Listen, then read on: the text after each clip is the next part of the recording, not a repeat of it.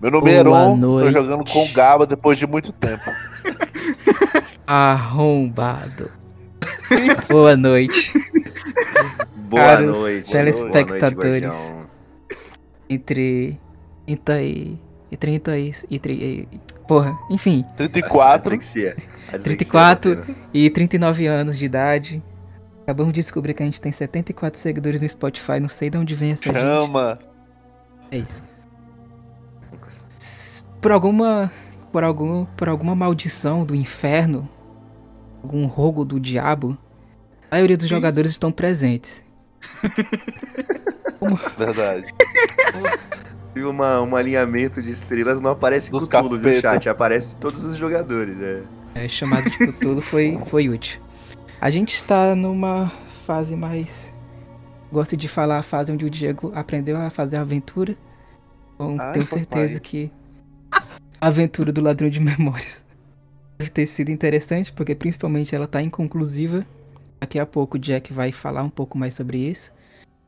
Mas enquanto isso, vamos escutar aqui os jogadores. Se apresentem, falem quem são vocês, que estão fazendo. Vou deixar pra quem falta, porque eu me apresentei nos- nas últimas aí, então, né? Bom, eu começo então. Eu sou, eu sou o Adrian. é, eu saí pra jantar faz um mês, tô voltando hoje. As mesas de RPG aí, desculpa aí, chat, pela ausência. Mas na última sessão, pra lembrar vocês, aí o Adrian ele estava numa sessão de regresso, podemos dizer assim, Jack?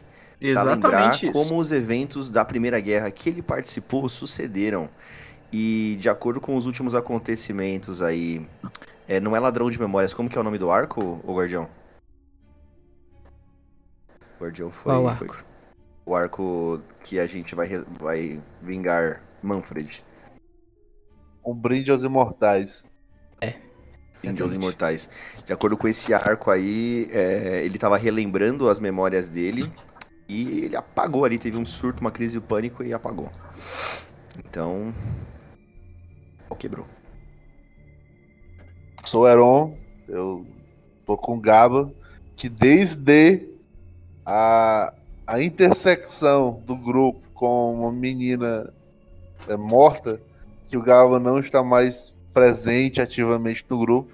Ele saiu recentemente para fazer investigações solo e agora só depois de muitas frustrações e não conseguir resultados conclusivos, conclusivos ele volta. Na verdade era só eu mesmo sem ter tempo para conseguir participar. É, né, né. É tudo um plano, Aaron, é tudo um plano. Tudo um grande plano. Bem, eu sou o Jack, eu sou o Jorge, que tá jogando com o Jack. É... eu meio que tô aí em todos os episódios, né, então...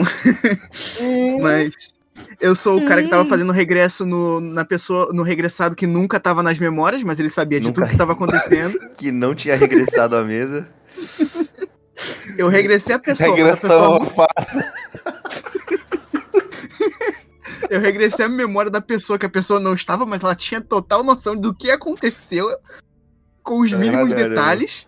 O Jack é tão poderoso que ele, ele regressa até umas memórias que não é da pessoa. Ele voltou Ah, no ele é- tempo.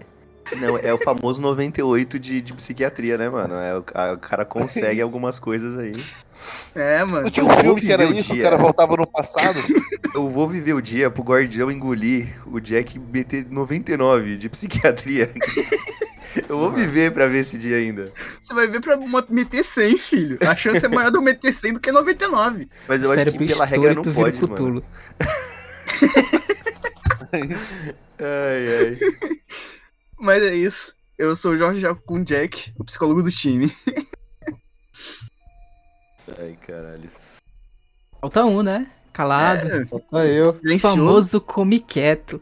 Famoso como que é. Esses daí que você tem que temer. Sou o Eric. Jogo com o Alexander, às vezes. E. E é pra falar o quê? Se apresenta, É isso. pô. Teu E personagem, Meu personagem é um assassino. CPF também. Psicopata. CPF. Não, CPF Ah, não, tá. que a nossa conta tá aberta no nome dele. Não pode dar É CPF. verdade, é verdade. É, ô, vai fazer a gente perder dinheiro, gente. Ô, xuxu, xuxu. Aceitamos donativos. Nossa, boa. Vocês têm. Pix? Porque eu não tenho, não. Não, manda não. Eu tenho. É, Tu não tem Pix, Alexander, Não, porque eu não tenho CPF ainda. assassino, Dodói da cabeça. É, apanha muito. Quando ele aparece, normalmente é pra apanhar e ficar em coma. E acho que é isso. O para-raio de tragédia. Se o homem tá, vai dar merda. Ok.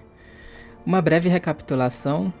A gente vai iniciar com uma espécie de monólogo do Jack refletido sobre o que ele investigou até agora. E aí depois eu vou passar pra vocês falando que vocês estavam fazendo, né? Lembrando que somente o Jack e a Charlotte estavam em Michigan investigando o caso do desaparecimento da cidade. Fazendo uma breve recapitulação, Jack, Caver e Charlotte Malone estavam investigando por que a cidade de Blenway ela desapareceu. Ela era uma cidade pequena que ficava próximo da metrópole, que era Detroit. Por algum motivo ela desapareceu. Ao longo das investigações, Jack e Charlotte descobriram que a entidade que eles já tinham conhecido antes, é, denominada Wendigo, ela tinha um poder estranho de conseguir se alimentar de memórias ruins dos seres humanos, de medos. E ela se alimentava dessas memórias ruins e gerava outras memórias mais terríveis ainda, que eram as lendas urbanas. Dito isso, no curso da investigação do Jack e da Charlotte, eles descobriram a instrumentalização poder de Wendigo por parte de um grupo que eles não conhecem ao certo, mas que pode ser chamado de Lar do Esquecimento, Domino Oblivion, ou Filhos de Sen. E Filhos de Sen, na verdade. Ao que parece, esses dois grupos são controlados por essa pessoa misteriosa, chamada Sen. Eles somente conhecem como sendo um detetive, assim como vocês são detetives agora, que enfrentou os mistérios do sobrenatural, mas acabou acabou caindo em desgraça. Como se fosse uma história de um anjo caído que lutou para vencer o mal, olhou para o abismo e o abismo olhou para ele. E ele acabou se tornando o abismo. Apesar dos investigadores Jack e Charlotte não saberem muito bem quem é Sen, quais são os propósitos dele e por que a cidade desapareceu com muita exatidão, já fica claro para você, Jack, também para Charlotte, é um grupo realmente muito perigoso, porque ele conseguiu instrumentalizar o poder de uma entidade do Cthulhu Mitos para os seus próprios fins, que no caso é o desaparecimento da cidade. O que vocês conseguem concluir é que o grupo Filhos de Sen, principalmente, espalhou lendas pela cidade. Essas lendas alimentaram um terror social, um pânico geral, e esse pânico acabou sendo instrumentalizado por eles para fazer com que o Índigo se alimentasse desses medos terríveis e desse pânico e gerasse o grande mito que eles queriam que fosse gerado, o Devorador de Mundos. Então, o que aconteceu para vocês acaba sendo claro. Eles estão criando monstros a partir dos medos humanos e a partir do poder de Wendigo. Isso é muito perigoso. Que é mais perigoso ainda que vocês não sabem quais são os próximos planos desses cultistas. Vocês não sabem quem é Sen. Você não sabe o que ele quer fazer. Você não sabe nem onde ele tá. E nem tampouco qual vai ser o próximo alvo deles. Vocês estavam investigando as pistas de um desastre que foi arquitetado para não ter pistas. Isso torna muito mais doloroso essa conclusão, a incapacidade de vocês perante tudo o que aconteceu. Agora, Jack, vamos dizer que vocês já saíram da delegacia, vocês estavam pegando as pistas, né? Tem as pistas, tem uma que eu só queria mostrar aqui para os outros jogadores, porque vai ser importante quando vocês forem encontrar os filhos de Sen, que é o anel do, do Lar do Esquecimento, que é esse anel com a flor Eosotes. A flor Miosotes ela é uma flor que simboliza memória. Ela simboliza a saudade. Ela simboliza um agradecimento por alguém que já partiu. A filosofia do grupo Filhos de Sen é a filosofia do esquecimento. O próprio Sen, na história que o Jack e a Charlotte encontra- encontraram, diz que ele caiu no esquecimento e encontrou no esquecimento a sua própria salvação. O que isso significa? Não dá para saber ao certo mas ele também está levando outras cidades e outras pessoas para o esquecimento, para o vazio. Ele está apagando a memória delas da história. Como eu disse mais uma vez, isso é muito perigoso. Mais terrível ainda é que vocês não sabem quais são os próximos passos. Jack Cave, tu tá agora voltando pra pousada. Se tu quiser, tu já pode estar na pousada. A Charlotte tá muito cansada também, então ela foi pro quarto dela dormir. E nesse exato momento já é de noite, tu tá refletindo sobre todo esse caso. Quais são os teus pensamentos, as tuas teses, as tuas expectativas, é, a, a tua opinião sobre o grupo Filhos de Sen e também sobre esse lar do esquecimento? Enfim, fala aí quais, quais são as suas impressões até agora. O Jack, primeiramente, ele acha que esse grupo é um grupo realmente muito perigoso, muito mais do que esperado, é muito mais do que ele já, ele já vinha enfrentando anteriormente. O Jack sente que esse lar do esquecimento é como se fosse o local principal deles, então é como se fosse o, o ponto de reforço deles, sabe? A base deles. Ele sente que é perigoso e ele sente que eles querem fazer alguma coisa, eles querem tornar esse local mais real do que ele já é. Eles querem fazer o mundo se tornar isso. Porque ele sente que ele tá como se fosse um outro plano ele pensa que é tipo, tem a Terra e tem um plano onde existe esse mundo vazio e eles querem transformar a Terra nesse mundo também. E o Jack tá muito preocupado por não saber o que, que vai acontecer em seguida, por simplesmente não saber qual vai ser o próximo passo e não poder fazer nada. Ele tá se sentindo completamente inútil. Mesmo depois de tudo que ele fez, ele simplesmente não saiu do mesmo lugar. Todo mundo continua em perigo e ele continua não podendo fazer nada. É mais ou menos isso que ele tá pensando. E ele espera conseguir achar mais rastros para descobrir o que ele, esses filhos de Sam querem fazer. O que eles querem com esse lar do esquecimento. E por que, que eles estão tentando criar monstros. Já que, segundo a história de Sam, ele era um cara bom. E é isso que o Jack tá divagando enquanto tá no quarto. É. Realmente é uma coisa que está te abalando muito. Eu acho que já é também possível você conseguir entender que é como se os filhos de Sam fossem uma espécie de bucha de canhão. São jovens que provavelmente estão sendo enganados pelo próprio Sam ou por quem está usando o nome dele. Tanto é que o próprio Michael O'Donnell, que foi o, o cara que vocês, que vocês acharam que poderia ser uma pista, ele próprio talvez possa indicar como eles estão sendo dominados, porque ele estava sendo ele foi encontrado, né, vestido de palhaço, agredindo uma criança, provavelmente para espalhar a lenda do palhaço Smiles. E aí, quando ele foi preso, ele se matou.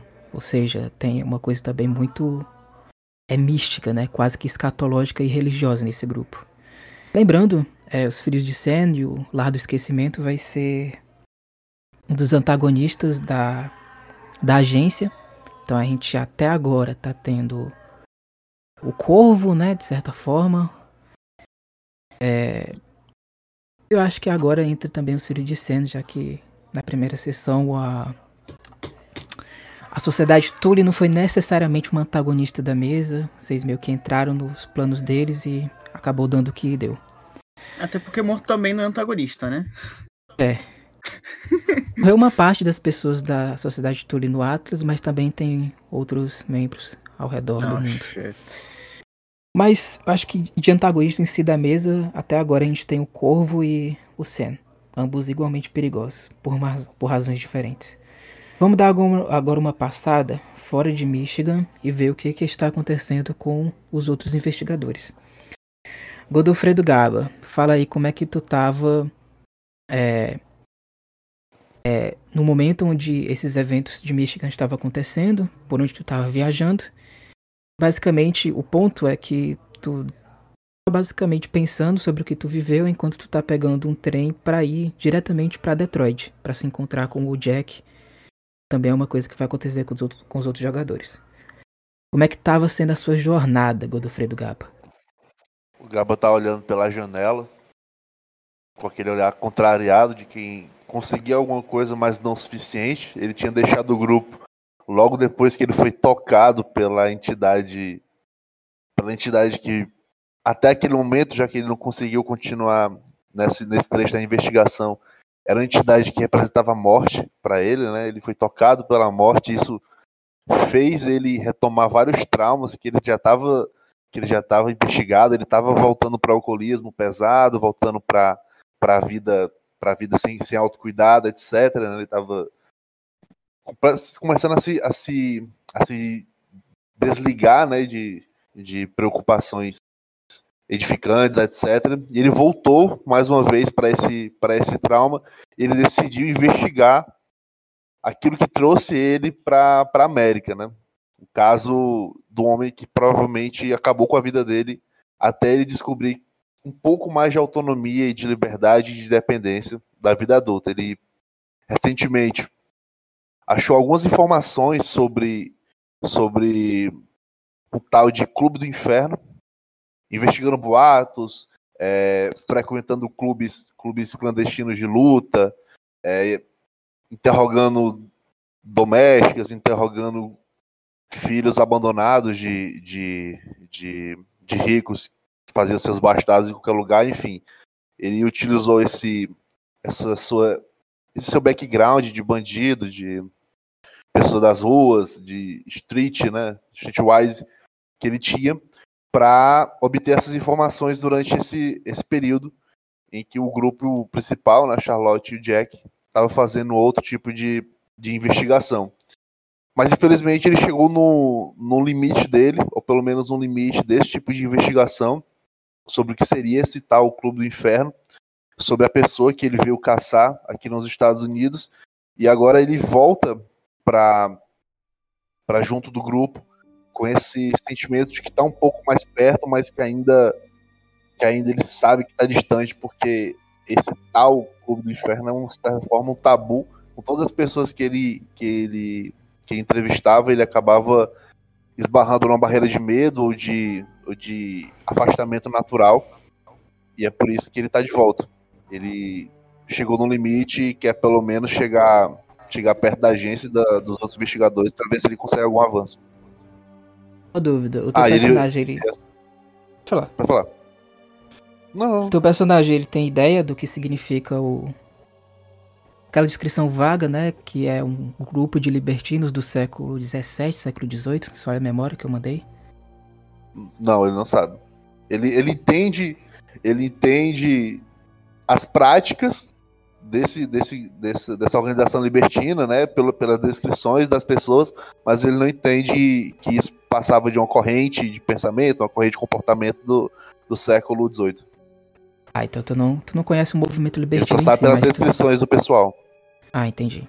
O tabu é justamente por causa do termo libertino, porque libertinos naquela época eles eram excepcionalmente ateus, eles eram adeptos de práticas sexuais é, ou atípicas ou horríveis, isso é válido destacar. Atípicas no sentido de práticas homossexuais, bissexuais, etc. E horríveis uhum. no sentido de sadismo e etc. Então, o que pode te trazer muita dúvida é o fato da única pista que tu tem para encontrar o homem que fez o que fez contigo ser de um período tão longínquo. E em origem em Londres, sendo que isso aconteceu contigo quando tu já estava no Brasil, né? Sim.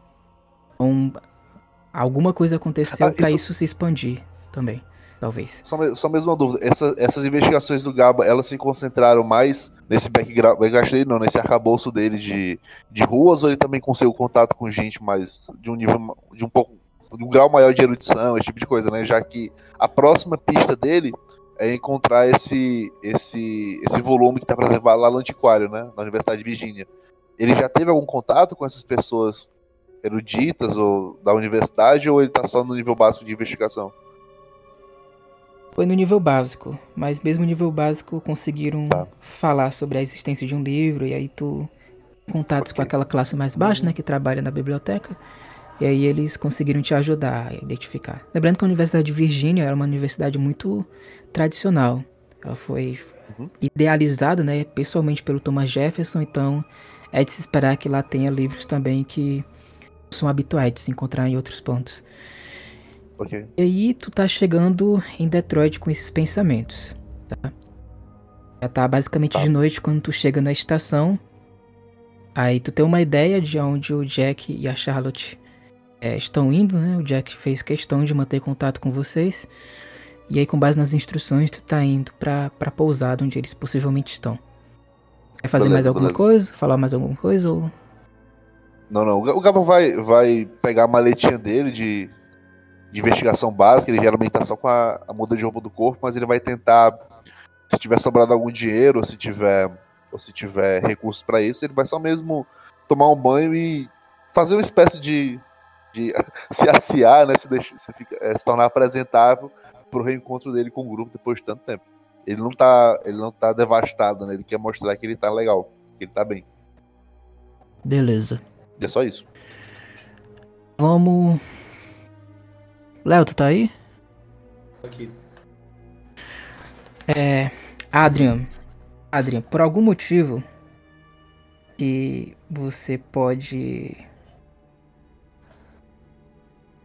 Você pode explicar, se você quiser, agora, a sessão de regresso com o Jack não deu certo. Certo. Mas ela não deu certo externamente. Ela deu certo internamente. Você não comunicou para o Jack o que você viu, mas você viu o que aconteceu. Depois que isso aconteceu, você ficou em estado de loucura e ficou internado, em crise de pânico por muitas semanas umas três semanas. Você finalmente consegue é, ter novamente a sua sanidade, você só se lembra de pesadelos ininterruptos desse momento que você sentiu nesse momento, do vazio imenso e absoluto que veio depois desse momento, Certo. de imagens aleatórias sobre a visão do Manfred também. Mas não sobre a visão do Manfred do cadáver dele, mas da visão dele falando contigo no, na mansão. Aquela, aquela cena do brinde aos imortais, onde ele expôs a preocupação dele sobre o que, que significa ter legado, se no final das contas qualquer pessoa pode morrer e tudo que eles fizeram vai simplesmente desaparecer, não vai ter mais significado. A vida é curta demais para tantas e tantos objetivos. Esses são os pensamentos que você tem imediatamente quando você acorda. Mas eu quero te escutar agora. Como é que tu tá? Certo. É, depois que que Adrian ele consegue se sentir um pouco melhor, depois de toda aquela tensão física mesmo que ele, que ele passou, ele começa a organizar um pouco os pensamentos dele e na verdade o que, que, o que, que vem logo de cara é uma cacofonia de memórias. É essa sanidade dele assim lutando pra se manter são, respirar, controlar né, a respiração dele, enquanto essa tempestade de, de imagens assola a mente dele. Então ele vê justamente isso, ele vê o jantar, ele vê o brinde aos imortais, ele lembra do rosto do comandante dele, que era muito caro para ele, ele lembra de receber a informação de, de que o, o Manfred tinha falecido, que ele tinha avançado para além das linhas inimigas numa perseguição, e o avião dele tinha sido abatido. É, ele lembra de confrontar o, o comandante pós-Manfred, né, da, da guarnição do, do Yasta Eleven, para começar a- as demandas para buscar o corpo e tudo mais, e depois a própria missão em si, o caos que foi tudo aquilo, e o que aconteceu de fato, né? É, primeiro de tudo, quando o, o Adrian, ele recebe alta, posso considerar que ele recebeu alta? Sim, tu recebe alta. Certo. Quando o Adrian ele recebe alta, a, a coisa que mais deixa ele revoltado é que ele não podia beber e nem fumar lá dentro. E ele começa a entender como esse processo ele funciona dentro do corpo dele. Por que, que ele tem essa vontade tão grande de se auto-sabotar, né? De, de se afundar em bebida, de, de fumar o cigarro dele. Ele começa a entender o que aconteceu ali é, nada disso tem feito sentido para ele. Qu- Quanto mais ele tenta racionalizar, ele, ele se belisca, ele sente dor, ele tenta entender o porquê ele tá ali, mas nada disso faz sentido. Ele quer muito chegar para falar com o Jack. A, a, a vontade dele é falar com o Jack e com os companheiros dele, mas principalmente com o Jack. Ele, ele sabe que o Jack entende o funcionamento da mente, então ele quer ele quer entender, ele quer, ele quer ouvir o Jack. E o Jack, assim, é amigo dele, né? Ele precisando de, de alguém pra conversar. Tu ainda tá em Chicago. Uhum. Lembrando que a sessão ela tava acontecendo em Chicago. Demora ainda alguns dias pra tu se restabelecer. Afinal de contas foi um ataque de pânico, então tu ainda tá muito des- desorientado. Tu tem as instruções do Jack de que ele tá em Detroit investigando o caso do, do desaparecimento da cidade. Juntamente com as instruções, você também pega um metrô e vai pra lá. Não no mesmo metrô que o Gabo, mas em outro metrô. Tu treina. Certo. Tem, Tem tem- algum tem uma, pensamento. Tem. Tem uma cena, cara. Tem uma cena que eu, que eu imaginei assim. É. O, o Jack tendo. O Jack não, desculpa, o Adrian, ele tendo mais um ataque de pânico na cidade ali. É, ele tá indo em direção ao metrô, ele, ele vai até uma banca de jornal ali, compra um maço de cigarro. Assim que ele sai da, da clínica que ele ficou internado, ele sai ali, compra um maço de cigarro. Ele sabe a dificuldade que é pra você ficar achando bebida e bebendo-a é, no meio da rua, mas ele precisa ali colocar aquela fumaça sagrada dentro do pulmão dele pra sentir um pouquinho a nicotina acalmar ele. É, e nesse meio tempo, ele ouve o, a- o barulho, a, a turbohélice, né? Um avião comercial cruzando o céu. Ele ouve o barulho. do Ele olha pra cima assim, e de repente a respiração dele começa a ficar forte. Ele começa a respirar fundo, ele se aproxima assim de um poste, ele segura, né? E aí um policial vem vem em socorro dele, né? Um policial que tava ali passando vem em socorro dele, coloca ali a mão no ombro dele e pergunta se tá tudo bem. Na hora que ele vira a cabeça pra ver o policial, ele vê uma farda azul. E ele surta de novo, porque ele conecta ao uniforme dos franceses, conecta ao uniforme do- dos ingleses, e ele meio que ataca o policial ali. O policial, ele, ele entende que o cara tá fora de si, ele dá uma contida, né? E a, a respiração dele volta a se acalmar um pouco de novo. O policial meio que decide se vai prender ele ou não ali, mas entende a situação e simplesmente libera ele, tipo, empurra ele. Ah, sai daqui, seu vagabundo. E não sei o que. E o Manfred, ele é tocado ali pra ir. Man- Manfred não, desculpa, o Adrian. Ele é tocado pra ir em direção a. Enxotado, né? Pra ir em direção à, à estação de trem. E aí ele pega o trem e vai em direção a. a- as coordenadas do- dos companheiros dele. É, sobre o que, que ele tá sentindo. Ele não tá entendendo, Guardião. Ele não, ele não tá conseguindo entender fisicamente como, como tudo aquilo tá acontecendo. Como ele está ali. É, ele, ele procura as cicatrizes, ele procura entender, mas nada disso faz sentido. Adriano, que tu tá indo no trem, tem uma pessoa que tá saindo da estação. Provavelmente essa pessoa deve ter também te ajudado nessa situação com o, com o guarda. Tu sente uma mão amiga no teu peito. Teu peito não, no teu ombro.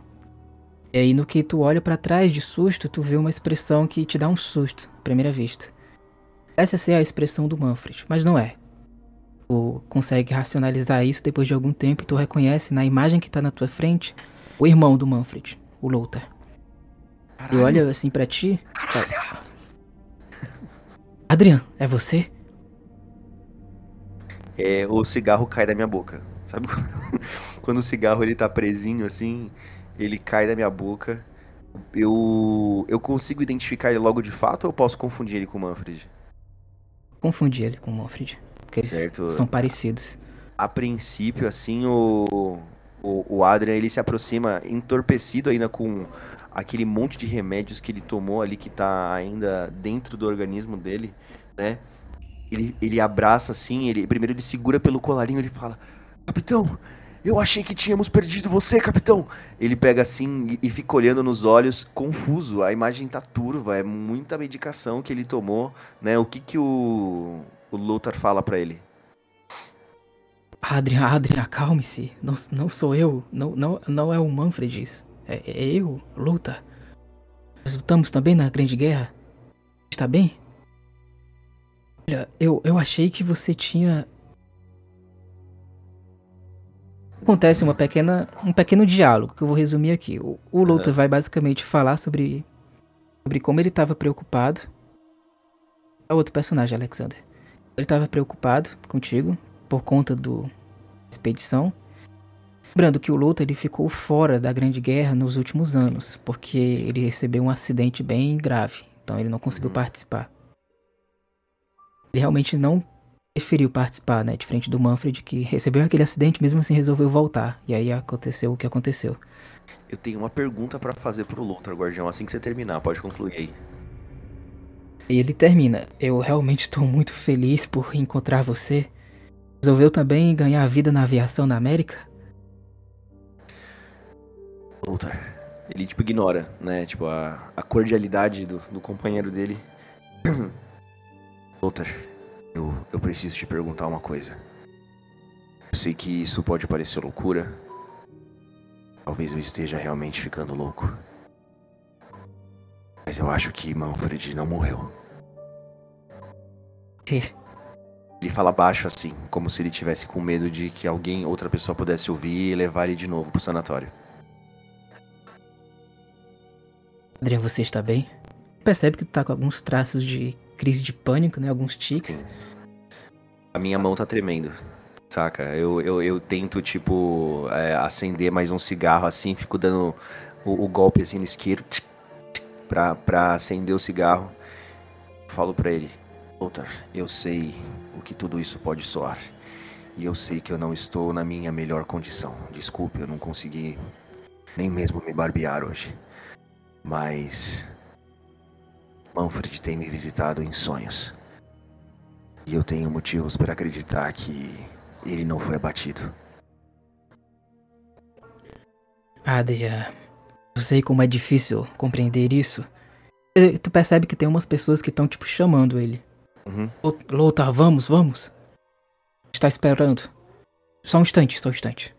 Percebe que ele tava indo, saindo da estação. Possivelmente ele tá em algum serviço, algum. Tá sendo contratado por alguém.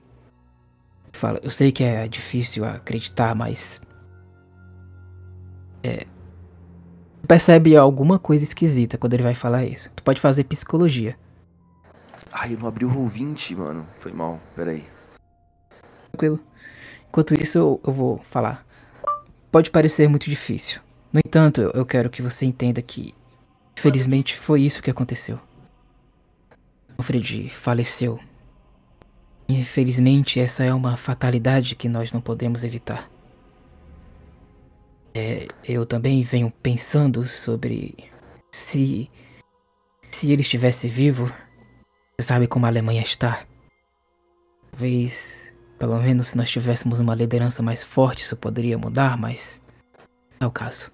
Infelizmente, ele morreu e nós precisamos seguir, mesmo que seja doloroso acreditar nisso.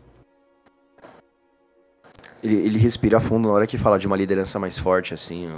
O, o, o Adrian, ele meio que se decepciona um pouco. Ele fala assim: Nossos irmãos do circo voador, eles. Quase todos. Ele não termina a frase. Aí ele fala: Doutor, onde eu posso te encontrar? Se eu precisar. Estou executando alguns serviços, estou sendo contratado por um certo senhor. Mas eu também vou executar outros serviços, dessa vez por mais tempo. É. Vai ser no Alabama. Você pode me encontrar lá. Alabama? O que você faz no sul? Bom, eu preciso executar ordens. Estou sendo contratado como um aviador pessoal de um certo empresário. Entendo. Tudo bem. Eu mando um telegrama pra você então. Espero que abraço ele assim, né? Me afasta um pouco. Espero que possamos nos ver de novo em condições melhores, meu irmão. Claro, pois afinal de contas, aí ele levanta assim a mão como se estivesse brindando. Nós somos imortais. Cara, E sai. Quebra. O, o, o, o Adrian ele dá uma quebrada assim, o olho dele estala. Tá ligado? O, o- ele percebe isso, o Lothar? A respiração assim, ó. Percebe? Percebe? Ele, ele dá uma quebrada Adriano. assim. Adriano. Sim. O cara, ele imortais. grita mais ainda. Eu vou rolar Hum. uma psicologia. Pode me encontrar sempre que você achar necessário. Aqui em 4 Boa. bitches. Ele está mentindo sobre o Manfred. Filha da puta, eu sabia! Sabia esse arrombado nazista do caralho.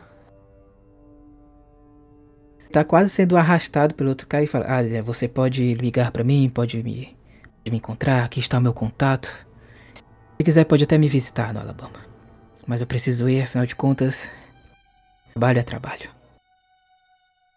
Espero que nós nos encontremos de novo, irmão. Até mais. Vamos nos encontrar, meu irmão. Pode ter certeza.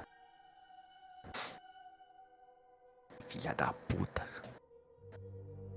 Pode fazer um teste. Eu acredito que tu já vai entrar na, na viagem, aí antes de eu passar pros outros, pode fazer um testezinho.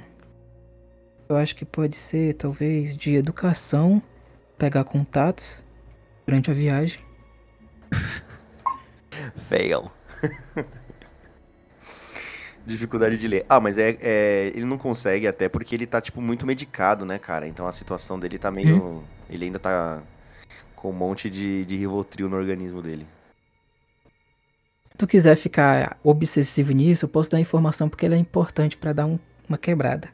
Obsessivo em sentido. vai ficar tipo, obsessivo. Procurar informações sobre o Luther, sobre o que aconteceu com ele depois da guerra. Posso? Vamos lá.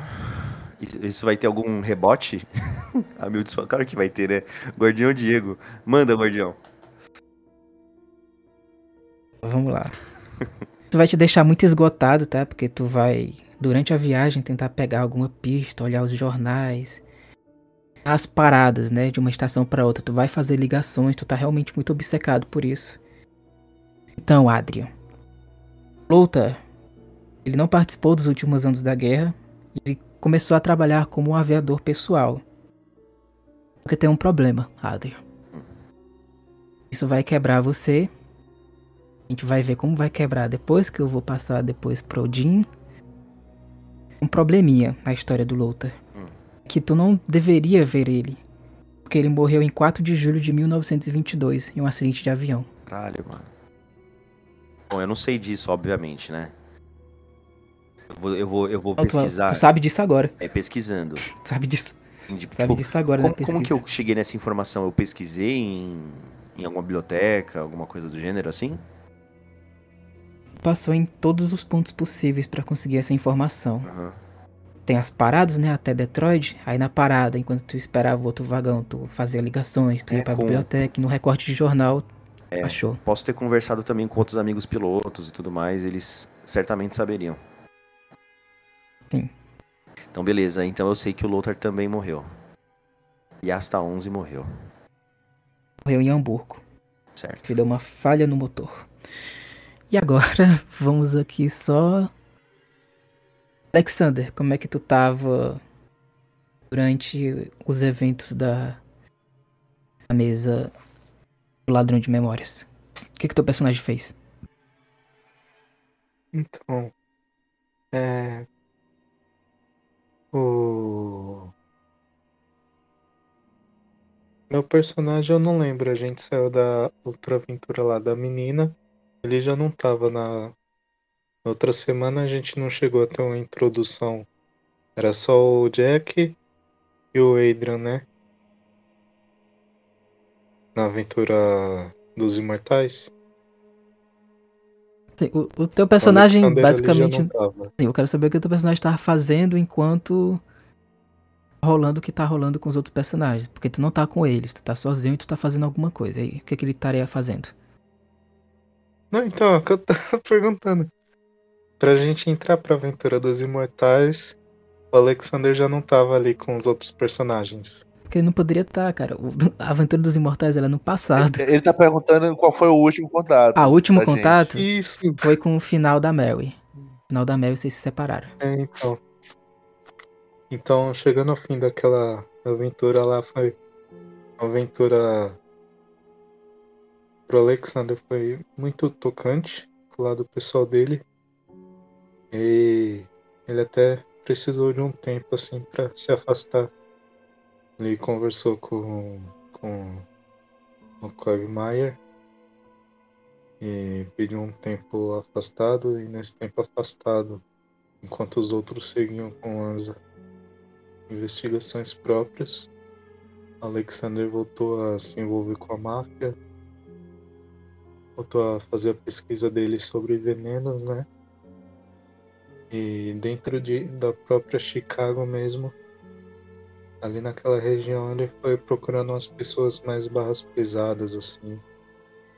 Que a máfia precisava chegar junto, precisava dar uma lição para poder é, extravasar toda essa raiva que, a, que o que aconteceu com a Mary deixou nele. Em Chicago, a máfia agora está sendo controlada pelo Giuseppe Giordano por conta dos eventos que aconteceram na Estrela Escarlate. A informação, no entanto, é interessante para tu. A gente vai partir do pressuposto que tu consegue esses trabalhos por um pessoal desgarrado, que não tá jurando lealdade ao Giordano. Ele agora é um imperador praticamente de Chicago. É, é que que você escuta que Paulo Mancini não morreu realmente, que segundo a promessa do Corvo ele voltaria para reinar em Chicago no futuro. Essa informação talvez não seja tão importante para o teu personagem, mas quando tu compartilhar com outros personagens isso vai ser importante, tá?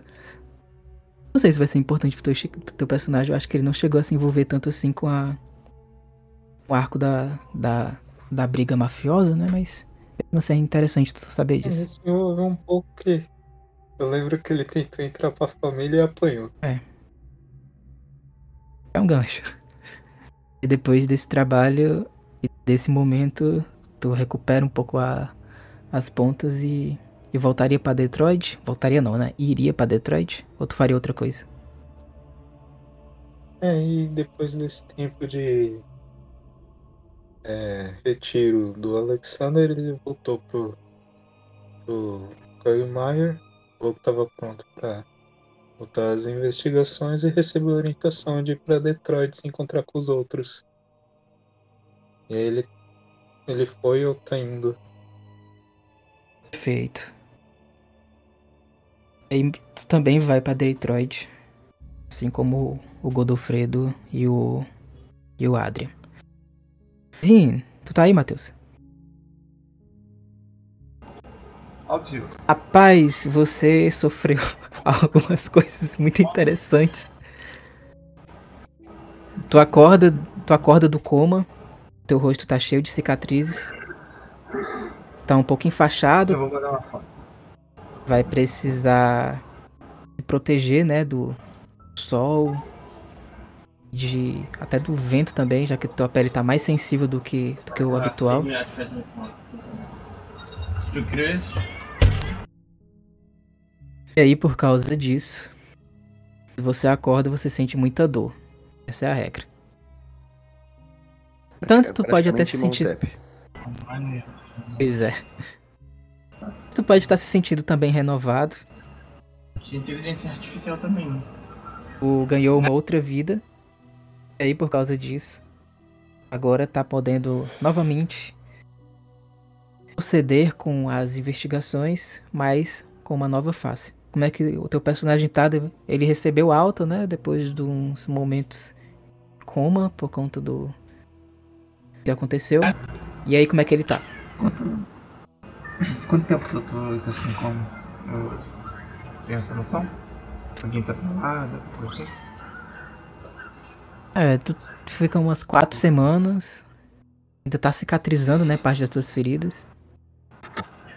Hum, Mas tu já tá conseguindo andar novamente. ok, tranquilo. Só pra saber meu status. Pois bem. Ah, o Jim, né? Como todos já sabem, passou por uma situação um pouco complicada. Não é em dizer pra não brincar com querosene, mas. ok. Assim que o Jim acorda, ele acorda com extrema dor. Ele não entende muito bem por que ele tá sentindo tanta dor ainda. Ele acorda meio desnorteado, não, não reconhece que ele tá no, no hospital. Ele tenta começar a puxar os, os equipamentos que estão conectados a ele. Ou algum soro, alguma coisa assim. Ele começa a arrancar. Ele empurra assim pra longe. Fazendo um, um, um barulho né, do, do, do soro né, caindo ao chão. Ele tá bem. bem desnorteado, ele não tá entendendo muito bem onde ele ainda está. Ele começa a se apoiar na, na maca e ele tenta se levantar. Eu consigo dar algum- alguns passos? Com muita dificuldade, mas sim. Começa a, a me apoiar, né? Se tiver uma parede, alguma coisa. Vou- caminhando, tentando procurar alguma superfície pra Isa, que eu possa me ver como é que eu estou. Se ela tenta ir ir em direção ao banheiro. Assim, ao, ao, ao chegar lá, tento ver um pouco como tá meu rosto, como eu estou. Começo a olhar minha mão, carne viva, todo o meu corpo enfaixado. Eu começo a tirar aquelas faixas do meu rosto. E eu começo a ver que há um pouco de pedaço de carne escurudado ainda no- nas minhas ataduras. E essa imagem começa a me dar uma certa melancolia. Começa a ficar ansioso, ofegante. E eu me apoio e começo a gritar: Socorro! Socorro! Eu tô histérico. Com, o estado que eu tô. As enfermeiras elas entram no quarto, tentam te acalmar, acaba recebendo alguns sedativos. E aí, depois de um tempo completamente noiado, né? Drog, sedativos eles te derrubam, são sedativos muito fortes. Consegue mais uma vez recobrar a consciência. estão, onde estão meus companheiros? Eu começo a gritar. Assim que tentam, tentam me sedar, alguma coisa assim. Eles não respondem. Chame. Chame Quagmire! Por favor! Eu co- começo a gritar. é, é. Sei lá, procurando algum. algum amigo, algum conhecido. Ninguém vem. Vê os teus gritos de socorro serem sufocados pela anestesia devido aos calmantes e aí tu dorme. Tu dorme, depois que tu dorme, tu ainda tem muitos pesadelos com o que aconteceu. Tem alguns estranhos pesadelos com algumas coisas que o seu tio tinha falado sobre a ordem sarxista, sobre aquela decomposição viva que ele viu no porão. E aí. Esses pesadelos acabam te assombrando até tu acordar novamente. É mais ou menos por aí. Tem mais. Tranquilo. Mas a máscarazinha eu gostei mais da outra. Bem, eu. Tendo esses pesadelos né, recorrentes, começo a lembrar do meu tio. Tentar lembrar dessa, dos momentos que tivemos juntos, da, do- tudo que vem acontecendo desde a última vez que eu, que eu fui a campo. Né, e eu começo a, a- lembrar do, do peso desse trabalho. Quanto esse trabalho tá. Não custou só a vida do meu tio, custou o meu corpo, custando agora a minha alma, praticamente. E esse é o, os pensamentos que o, que o Jim começa a ter em, em- em seus, em seus pesadelos, em seus sonhos. O personagem ele ainda decide prosseguir a ser investigador, a encontrar com o Jack. Tu sabe, depois que tu acordou, que os investigadores eles se retiraram. Eles deixaram, né, alguns presentes pra ti, algumas flores, algumas mensagens pra que tu ficasse bem. Mas- de 99. Eles prosseguiram lá a Detroit. Eu, eu tenho alguma pista? Alguma dessas cartas? Tipo, algum remetente? Não, você não tava, Gaba. As cartas indicam que eles vão investigar a primeira missão, que é o desaparecimento da cidade. Eles estão em Detroit, Michigan, agora. Recebe também a informação que o outro colega, que também estava internado no hospital, o Adrian, em que ele se recuperou, ainda que com muita dificuldade, ele também foi diretamente para para Detroit. Se reencontrar com o Eu Jack tô e com os outros. aonde? Oi? Eu tô atualmente aonde? Ainda tá no hospital, mas já tá pra receber alta. Fisioterapia Não, deu tipo, certo. O, tipo, o hospital de Detroit, é isso? É, é eu Chicago, saber. Ou Chicago. Chicago. Ah, tá. Ok. Bem, ah, o Jim ele tenta se recompor, né? Controlar mais os seus nervos. Não tendo muitas pistas de, de onde seus companheiros estão. Ele junta um pouco das cartas que, que ele teve e pega um- uma flor. Ele coloca no, no bolso. Assim do. Como posso dizer? Daquele aventalzinho de. de- ele coloca, tenta prender. Uhum. Pra ver se ele fica um pouco mais bonito. Ele chama a enfermeira. Ele fala da seguinte forma: Enfermeira, é... quando que eu recebo alta? Eu gostaria dos meus pertences. Eu tenho um trabalho a continuar. A enfermeira entende, ela conversa com o médico. Os médicos te visitam, eles fazem o exame de rotina. Aí tu já pode receber a alta. Apesar deles recomendarem, rapaz, é, o que você sofreu foi uma coisa muito grave. Vou recomendar que você tenha mais precaução. Não exagere Algum muito. medicamento? Algum Claro. medicamento? Algo pra, pra dor? Sim, sim. A gente recomenda alguns analgésicos. Ele precisava. É, doutor, por acaso o senhor teria como, não sei, algo pra ajudar um pouco isso aqui? Sabe, o mundo lá fora é um pouco complicado. Isso aqui o quê? Meu rosto, doutor, eu estou queimado.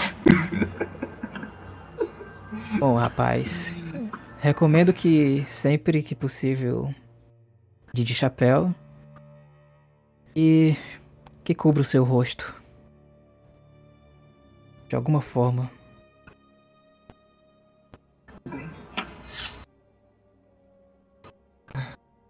Acho que eu teria uma vida um pouco mais difícil daqui pra frente. Ok, muito obrigado. Estarei aguardando sua, sua liberação. Por favor, meus pertences.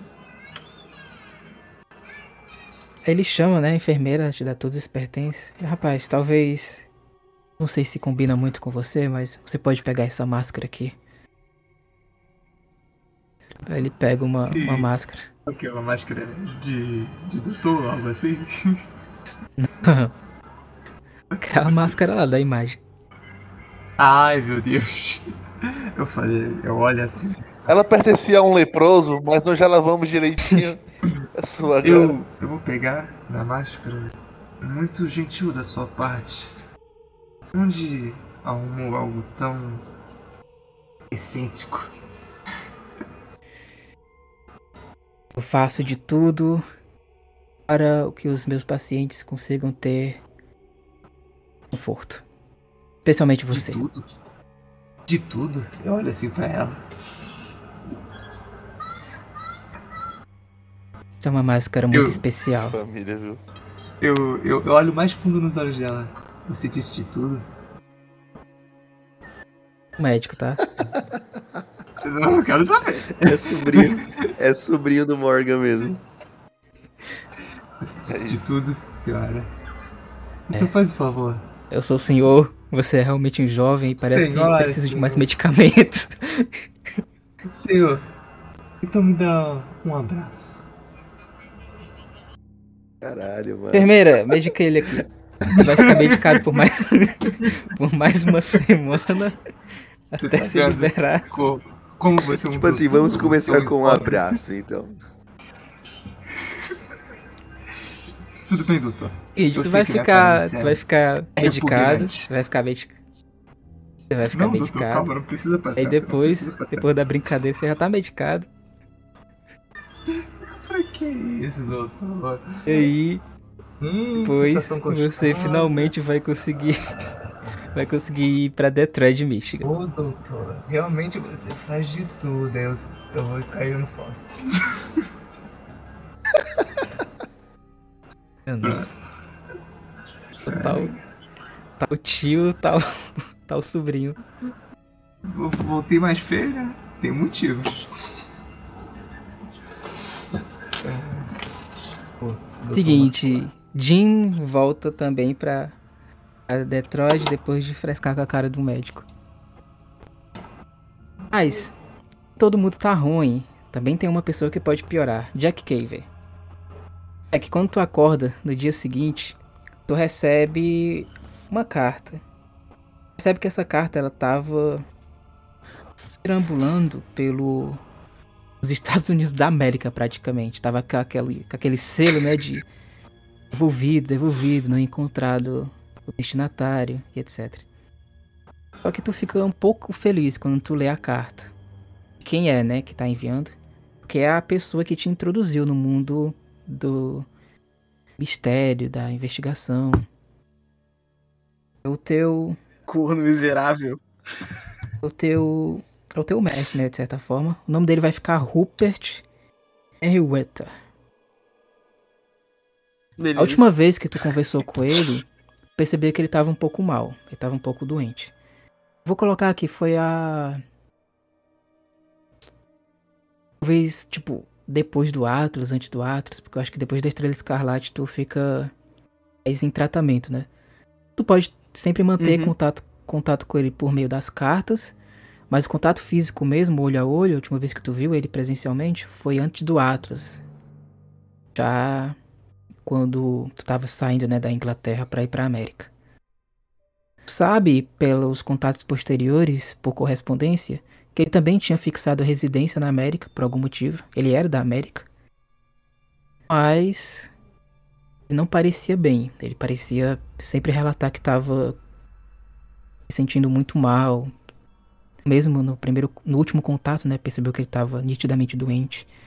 Essa carta pode ser uma motivo de alegria ou de tristeza. Isso só pode saber se abrir.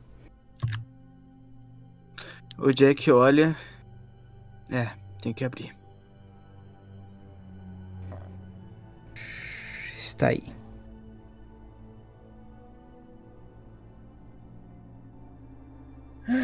Lá vamos nós. Caro Jack, espero que essa carta eu encontre bem e com saúde. Faz muito tempo desde a última vez em que nos encontramos, e infelizmente a razão pela qual estou escrevendo esta carta era para dizer que minha saúde não está boa. Um câncer está consumindo minhas últimas forças e não há muito tempo para mim neste mundo. Eu gostaria de poder falar pessoalmente com você, mas sei que isso talvez não seja possível.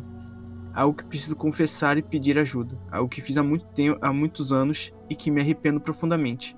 Infelizmente, não posso reverter o que fiz o peso disso tem sido insuportável. Eu sei que você é uma pessoa justa e correta e é por isso que estou pedindo a sua ajuda.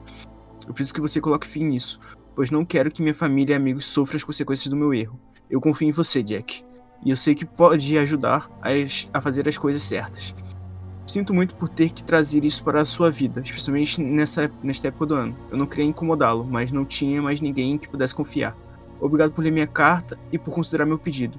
Eu espero que possamos nos encontrar novamente no futuro em um lugar melhor. Com melhores cumprimentos, Rupert Meriwether. E aí também tem a descrição do local onde ele tá.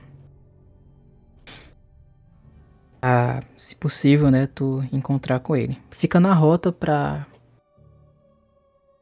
pra Atlanta, que é onde fica a aventura do Hotel Rose. O Jack vai aproveitar para passar lá. Ele não vai deixar de passar lá. Cara, no que tu, Mesmo que chegue que tu atrasado. tá lendo a carta, percebe que lá no refeitório tá o Gaba. Primeiro Gaba, né? Gaba, o que que tu tá fazendo lá no refeitório? Gaba, tu tá agora na Ué. pousada. Uma refeição. Tava lá. Tá só com medo, né? É, Beleza. distraído. Tu, aí tu percebe, Jack, que o Gaba tá sendo importunado pelo cara do É Coisa de Fresco. Ele tá, tá lendo assim. Tá usando suspensório, suspensório é coisa de fresco. Jack vai em direção a ele. Falar que é coisa de fresco é coisa de fresco. É, coisa de E fresco. olha pro, pro Gaba. vai embora. O Gaba sentado mesmo, ele, ele estica o braço pra ti, assim, mesmo sentado, ele estica o braço pra ti, te puxa com força e te dá um abraço assim, mesmo sentado, né? Aham. Aquele abraço de quem tá sentado, assim, puxando a pessoa pra perto dela e tal. Um Há abraço quanto quente aí, tempo, seu Rosinha miserável. Saudade, cara. Que saudade, seu Ah. Onde você foi parar? Eu nem eu sei. Vocês, vocês não mas percebem. Eu tive que Não voltar. percebem, mas o, o Alexander também tá lá. Ele tá, na verdade, de trás de tu, o Gaba. Ok. Mas- Não percebo. É Eu isso, tô abraçando não assim, eu vejo que tem alguém atrás do Gaba. Porra, Alexander, como é que a gente já falou, velho? Não precisa ficar invisível o tempo todo. Que susto! O Porra! Gaba vira assim pro lado. Tá aquelas, é aquelas cadeiras tipo de banco de colégio, né, Cadeira, Gil? aquelas cadeirinhas cadeirinha velha de madeira. É, ele, ele levanta assim os pés pra passar por cima da tábua, vê o Alexander, ele se levanta, cumprimenta o Alexander como se fosse fazer um cumprimento informal. Formal, aliás, mas ele puxa o Alexander um pouco mais pra perto, dá aquele abraço, aquele tapa apertado por trás das costas do Alexander. Opa, Alexander, por onde tem andado, camarada? O Alexander. Ele vai ser cumprimentado pelo Gaba, né? E ele estende a mão, normal. Mas quando o Gaba puxa ele pra abraçar ele, ele só fica com as mãos pra baixo só. Ele não tem esse costume de abraçar, de ser abraçado.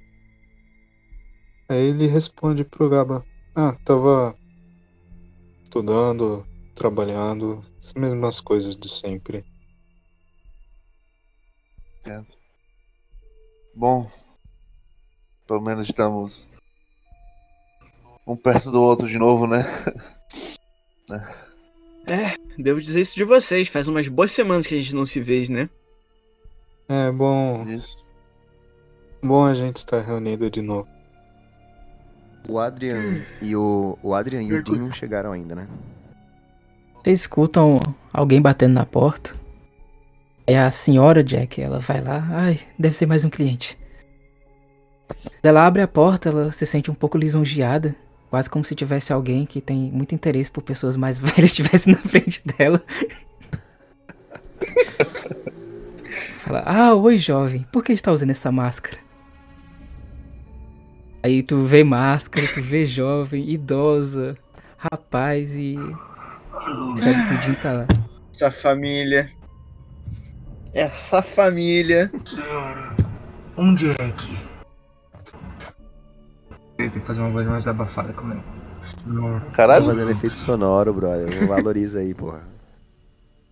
O cara tá indo longe, o cara tá indo Pô, tem que longe. fazer o abafado. se garantiu, se Tem que garantiu. fazer o abafado da máscara. Você está bem, jovem? Não, senhora. Eu não tô. Ele tá indo, coringou. Coringou. Coringou. Eu tô rindo assim pra ela. Ela não tá vendo eu rindo, óbvio.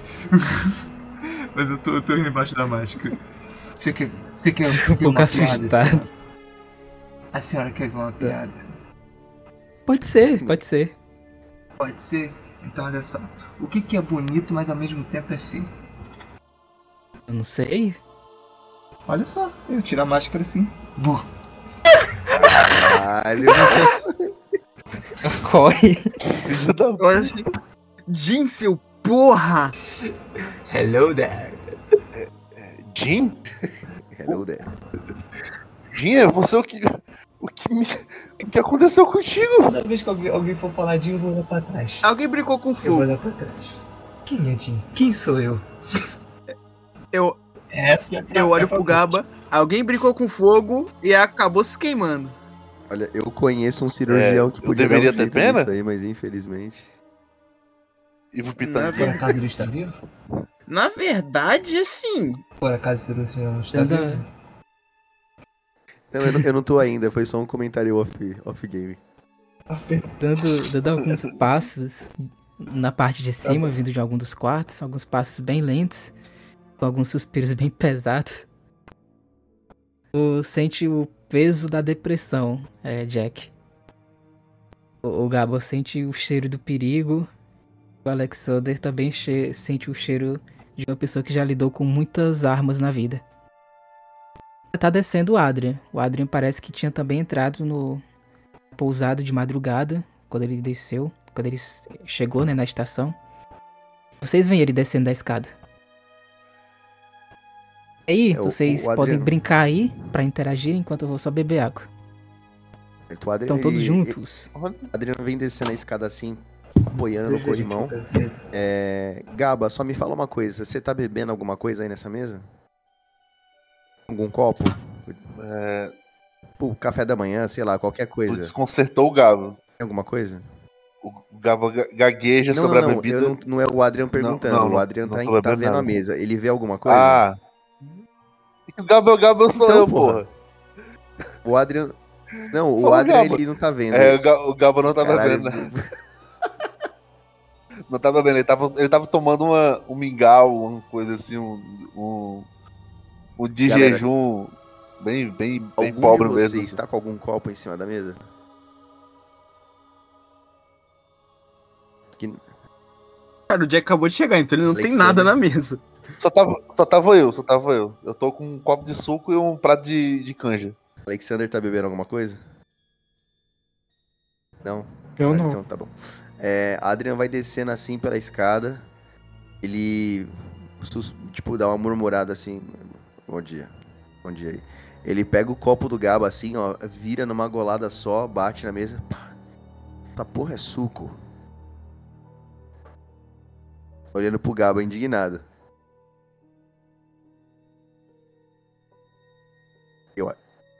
É... Oi, Adrian.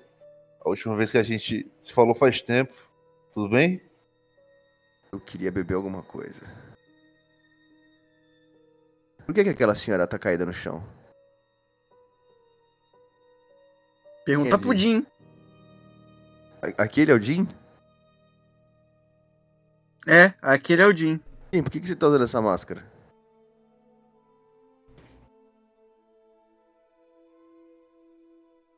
Qual foi, Jim? O gato comeu a sua língua?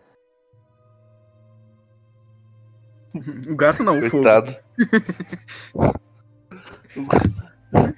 Foi bebido pela língua de fogo, o gato comeu a língua, Língua assada. que já amassou. O bom que a gente não sente mais o gosto, né? É isso. É, a gente tem que ajudar essa senhora aqui. Ô, ô Jack, me ajuda aqui a tirar ela do meio do caminho. Vamos lá. Do 3. Cuidado que ela pode quebrar, meu senhor. A gente, como que a gente pega? A gente coloca ela atrás do balcão, coloca ela no sofazinho, né?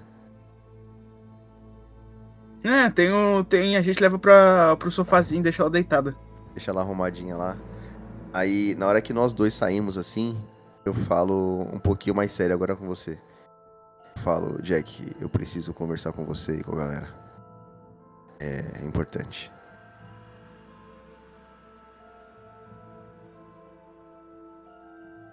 Aconteceram, aconteceram algumas Bem. coisas depois daquela nossa regressão. E aconteceram outras coisas depois também. Enfim, eu preciso da ajuda de vocês. Mais do que nunca. Tudo bem, pode falar. Bem, vamos pro meu quarto que é mais. Mais privado. Não, mas eu preciso falar com os rapazes também. Eu gostaria. Todos vocês. Então, vai todo mundo pra lá. A gente não vai conversar aqui no saguão, né? É. Fala, o cara fala, conversar no saguão é coisa de fresco. Olha, essa eu tenho que concordar. Bora. Beleza. É, a gente vai. Vamos todos, todo mundo, então? Tem alguma interação mais que a gente faz aqui embaixo?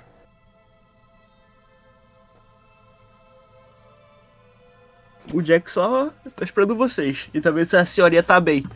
Depois do Jim praticamente matar ela Eu de não matei ela infarto. de infarto. eu fui praticamente morto, ressuscitei. O Gaba tá, tá, tá seguindo todo mundo. A culpa não é nossa se você tentou usar uma arma que você não sabe. Eu sei. Só que ela tava com defeito. É, inclusive, que história foi essa, Jim? Que história foi... tu, tu, tu usou um, que, uma, uma tocha? Um, um balde de gasolina como arma? Foi tu usou, cara? Um lança-chamas. Katia Não, não é qualquer lança. Não é qualquer Ah. lança-chamas. Isso é Katia Fraga é o nome dela. Fraga. Fraga. Ah, vocês então é, romperam o relacionamento? O que foi isso? Como foi o isso? rompimento podemos dizer que foi de queimar.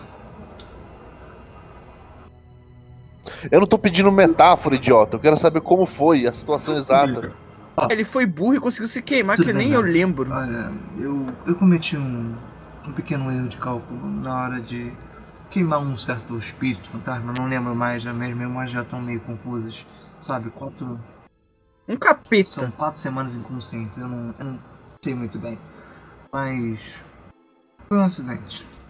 Eu fiquei queimando por em torno de uns 15 minutos, gritando de agonia, e ninguém me salvava. Aí eu tent- tentando chorar, É que só que não tem mais lágrima pra chorar. Que minhas pálpebras foram queimadas. Se você me, se você me permite, Dinho, seu, Não, é que meio que. ficou um pouco mais bonito. A gente meio que não tinha como te Inclusive- ajudar, né? Porque meio que a sala era um forno gigante em chamas.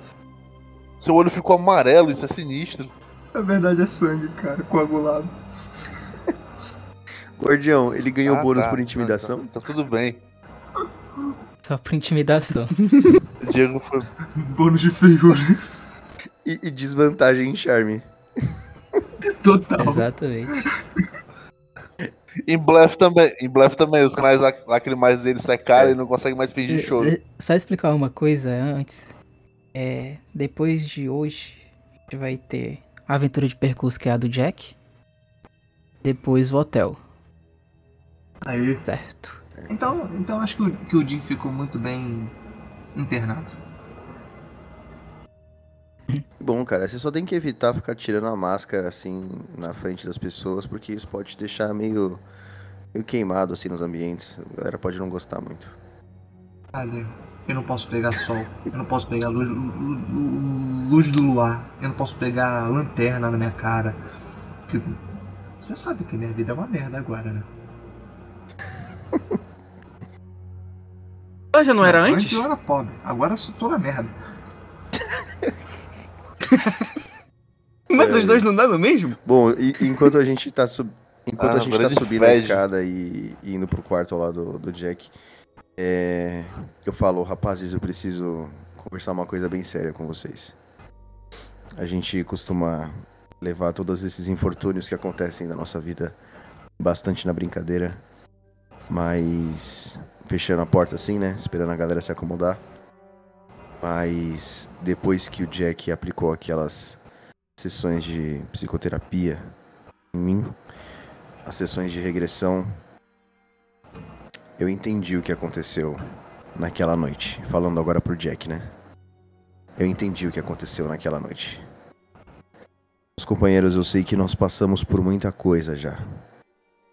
Por mais absurdo isso possa parecer, quanto mais eu raciocínio sobre mais eu tenho dificuldade de entender, mas é um fato.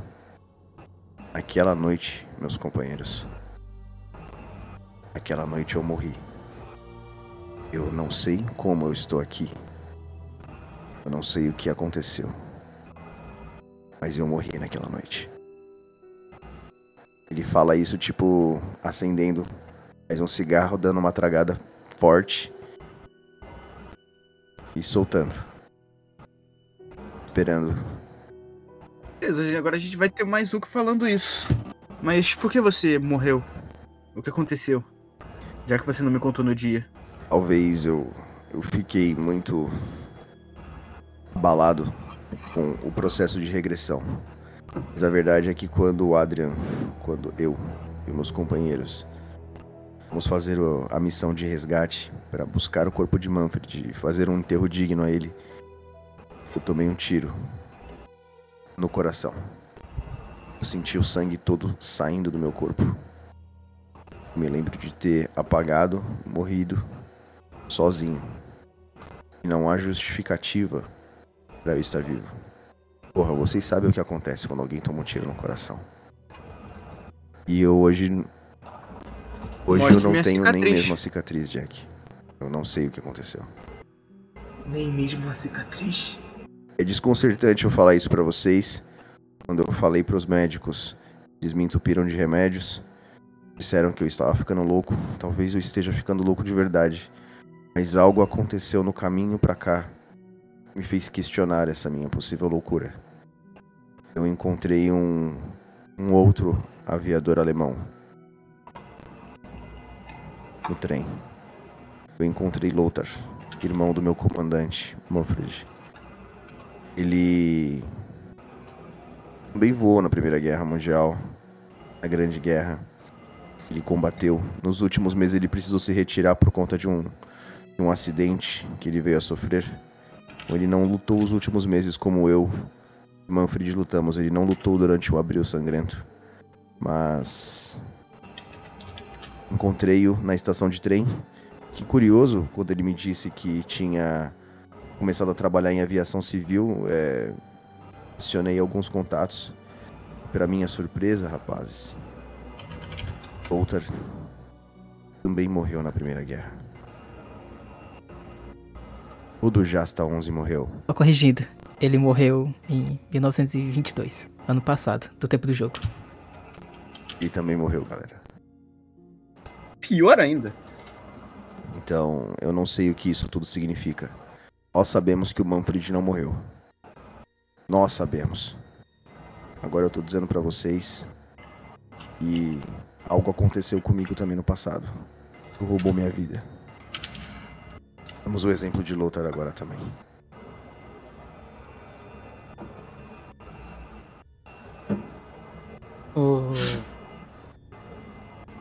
Então, galera, Ah, aproveitando o que o, o Adrian falou, tem um negócio pra falar também que eu descobri enquanto eu tava lá em Chicago. Aparentemente, sabe aquele mafioso? O Mancini? Mancini? o, Mor o Morcini, o Morcini que não tá mais vivo, claro. É, o que não tá mais vivo? O Olavo de Mancini. O Olavo de Não Mancini. está mais não vivo.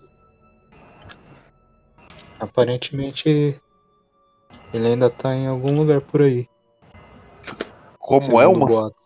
Aquele, aquele rato tá vivo? Sim. É boatos, é claro, É, mas Corvo filha da sabem que o- puta. diante de tudo que, que acontece com a gente, Ó, vocês sabem que o, o, o Papa realmente matou ele com as próprias mãos. Isso é uma coisa que vocês têm certeza. Tanto, vocês também sabem que o Papa queria conversar alguma coisa com vocês. Vocês não conseguiram conversar porque uma certa pessoa tinha sumido. Uma certa pessoa que tá per- podendo pedir música de novo, Dieguinho. A gente O esqueceu, né? Dindim, aquele an- Dindim. Se você estivesse conosco. Ô, mestre, tá, tá faltando uma música aí, não Ah, tá? não. Mas, mas Alexander, que, que absurdo. Jack, veja, isso é um absurdo. Não quando você tá falando de alguém Absurdo, envolvido com corvo, Gabo. Que todos podem voltar à vida, se cicatrizarem e eu continuar dessa forma. Isso eu acho um absurdo. Bem, é porque você ainda não comeu um feto de bebê. Quer consumir eles pra testar? Uhum. Porque, pelo que parece, todo imortal faz isso. Ale... Mas a gente não tem uma criança. Não? Adrian, Adrian levanta e vai pegar um drink. É um feto. Eu falei um feto, não uma criança viva já. Lembre-se. Entendeu? Vivo. É um feto. Feto é um, na- é um, é um nascituro, não, sou não tem vida. Como que é, ô Iron? Como é que é a expressão? Como que é a Oi? expressão? Não, desculpa. Hum, Desculpa. nascituro, É um jurista, nascituro. advogado. Nascituro. Nossa, olha né? ele. Não, Natimorto não é. N- Natimorto não é quando ele tá Nascitura Nasceu é o que morto. vem a nascer. É, Nath morto. Assim, a Nath morto é o que nasceu morto. Ah, entendi. Foi, foi. Ah, tá. Parabéns aí. Perdão aí pros juristas. Do... Escute. Jack, tu pode uma... comunicar também a, a- o Pode. conteúdo da carta. Ela é urgente, né? Eu tô... a, da- a conexão emocional que eu tenho com ele, eu estaria muito preocupado com o que. Mas tu, tá, pergunta- tu se pergunta também o que, que ele pode ter feito. Ponto dele pedir a tua ajuda. Cara, o Jack bate a carta na mesa assim. Vocês só estão piorando a situação. É só problema atrás de problema. Eu tô adorando trabalhar com vocês. Eu tô aqui pra resolver problemas. Vocês só trazem problema. E Dois polegarzinho pra cima, o Gaba. Eu não trouxe nenhum problema, Jack. você foi o único, mas você desapareceu. Esse foi o problema. Teve isso. É. Então é melhor ficar quieto. Jack bota a carta assim na mesa. Meu mentor precisa de ajuda. Ele tá. Onde. Parece que ele tá no local em direção pra onde a gente tá indo. Vocês se importariam de fazer uma parada pra mim poder ajudar ele pela primeira vez? E a última, talvez? A, a gente tá indo pra onde? Hotel? Pro hotel. Vocês não lembram do hotel mal assombrado que por fechou favor. e vai abrir de São novo? quatro semanas Ah, então-. Desse traçado. Relembre pra mim.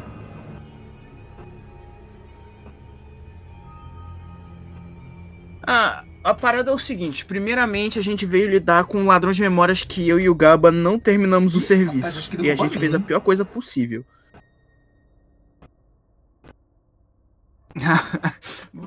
Seria um problema, porque se ele continuar comendo memória do jeito que ele tá, ele vai comer o mundo inteiro.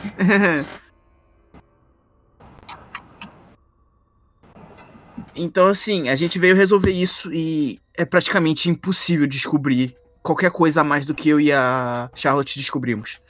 É literalmente. Eles fizeram um crime pra não ter nada pra trás. Mesmo assim, a gente ainda descobriu algumas coisas. Mas não é o suficiente. A gente não sabe onde eles estão. A gente não sabe qual é o próximo passo deles. A gente só sabe qual é o objetivo. Depois disso, a gente iria pro hotel mal assombrado que fechou, e aí abriu, e aí fechou, e aí abriu, tá abrindo agora de novo. E depois disso eu não lembro o que a gente quando decidiu se fazer. Acho que a gente, depois do hotel, a gente ia O decidir. hotel é, Mas é, o, é o da deusa da fertilidade. Ok. A famosa repaginada da nossa É. primeira aventura. Pra quem tem memória curta, eu deixei aventuras abertas com a descrição das aventuras que vocês escolheram. Ah, sim.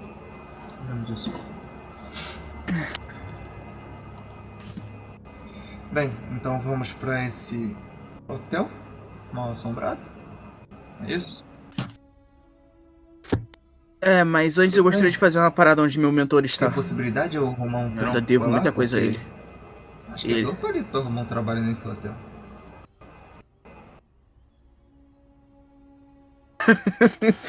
Quem sabe? Como. Talvez no Circo dos Horrores também. Não é muito difícil olhando agora. Talvez em um, em um teatro de Gosto. ópera, talvez. Minha, minha mãe dizia que eu tinha uma linda voz. Já pode fazer Sim. teatro. Já pode. Já pode fazer teatro como o, o monstro da. O monstro, pô. Já não precisa nem de maquiagem. Fato. Só precisa atuar. Mas enfim. Eu só quero fazer essa parada antes. Se ele tá pedindo ajuda é porque é algo que ele realmente se arrepende de ter feito. E seja lá o que for, eu quero ajudar ele a resolver. Eu vou, eu vou só no. Eu vou só ali na feirinha, pegar algumas especiarias, preparar um chá de boldo pra Charlotte. É da minha terra. Ajuda Não, tudo bem. À vontade. Só não desaparece de novo, tá, Gaba? É, nu- nunca se sabe. Você tem 20 minutos. Se em 20 minutos você não aparecer, eu vou atrás de você. E se eu te achar, eu vou te encher de porrada. Ele volta, em, ele volta em dois. Ele foi só nesse. Acho bom. Let's go. Let's go, guys. Ok. Querem conversar alguma outra coisa antes de Ah, sim. partirem pra. Tem um detalhe, jornada. nada de lança-chamas dessa vez. Ok? É, de Tá preferência. importante. Importante. E. Pode parecer zoeira, mas é importante. É, essa aventura do Hotel Rose eu vou explicar como é que ela é, tá? Mas a, a coisa que o Jim falou, de certa forma, pode ser possível. Vocês podem se infiltrar no hotel, em regra, como hóspedes, ou como pessoas que trabalham lá. No entanto, antes de vocês entrarem no hotel, vocês vão precisar fazer uma investigação preliminar. Aí, com base no ladrão de memórias, eu vou pedir algumas coisas para vocês. A primeira coisa é vocês aproveitarem o chat de pistas de uma maneira mais organizada, porque Jack e a Charlotte eles também estavam usando, só que por vezes ficou um pouco confuso, principalmente em nomes. Vai ter muita mais informação no Hotel eu vou pedir essa atenção. Violência só vai atrapalhar, não vai ajudar. Inclusive, vocês vão perceber que essa vai ser uma das regras para a aventura não, não desembocar em um desastre. Então, a ideia mesmo é que vocês sejam pessoas que investigam, conversam, captem pistas, conversem com NPC e etc. Uma coisa bem básica de investigação mesmo. Eu disse até pro Jorge que eu tô mais nessa vibe de aventuras, não tô mais numa aventura onde eu fico colocando lutas, mais no sentido de Querendo matar colocar a gente. pistas e vocês ficarem quebrando a cabeça com essas pistas. Eu achei legal com o hotel com o ladrão de memórias e com o Hotel House também tá massa. Mas isso só quando chegarmos propriamente no hotel. Antes vai ter essa do Ok. Jack. Jack, é, você disse que esse homem é o seu tutor, seu professor, correto? Diga. Hum. Você Sim. O homem que me adotou e me ensinou a ser um, Ah, achava que tinha Um investigador, um de detetive. Entendo. Não, eu virei psicólogo pra poder aprender a ler melhor Hum. as E o que, ele faz da vida hoje? Como... Bem, ele atualmente tá com câncer, quase morrendo. É Bem, o que ele faz da vida atualmente. Talvez ele tenha que andar com o Adrian. O Adrian tem alguns segredos interessantes. Talvez ele tenha a cura do câncer no pulso dele. Realmente, eu tô começando a querer. Talvez ele tenha como se regenerar completamente. Ficar bonito de novo, Jim? aí, hein? Olha, eu já tomei no cu. Brincando com os E problemas dos outros. Mas Adria,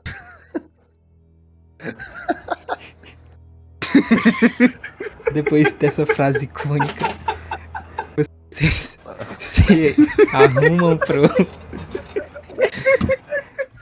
Vocês se arrumam da melhor maneira possível e pegam o primeiro trem pra fazer uma viagem gigantesca, gigantesca até Atlanta.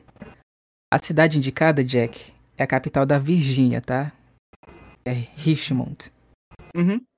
Vocês vão pegar o trem para a próxima aventura de vocês e como vai ser habitual, a gente vai ter uma aventura de percurso, que é um pequeno desafio que vocês vão ter na jornada para a próxima grande aventura. Dessa vez vocês vão ajudar o caro colega de vocês, Jack Caver.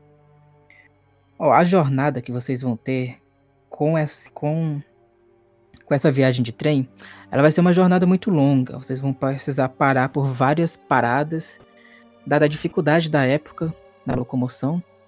E isso vai acabar sendo muito cansativo para vocês. Vocês- vão precisar respirar, esticar as pernas a cada parada. Vocês vão, vocês vão fazer algumas paradas, né, até chegarem no, no objetivo inicial, que é Richmond, visitar o mestre de Jack. Vocês vão parar em Hutchinson, na West Virginia, que fica localizado nas margens do rio Ohio. É uma das primeiras paradas depois que vocês deixam Detroit. Vocês podem descer do trem para esticar as pernas até a, a próxima até, a- até o próximo trem ir. Aí depois de Hutchinson, vocês vão para Charlotte, Charlottesville, também na Virgínia, que é uma cidade histórica que fica mais Ah, é no onde centro. teve aquelas manifestações lá dos Uhum. neonazis lá. Charlottesville.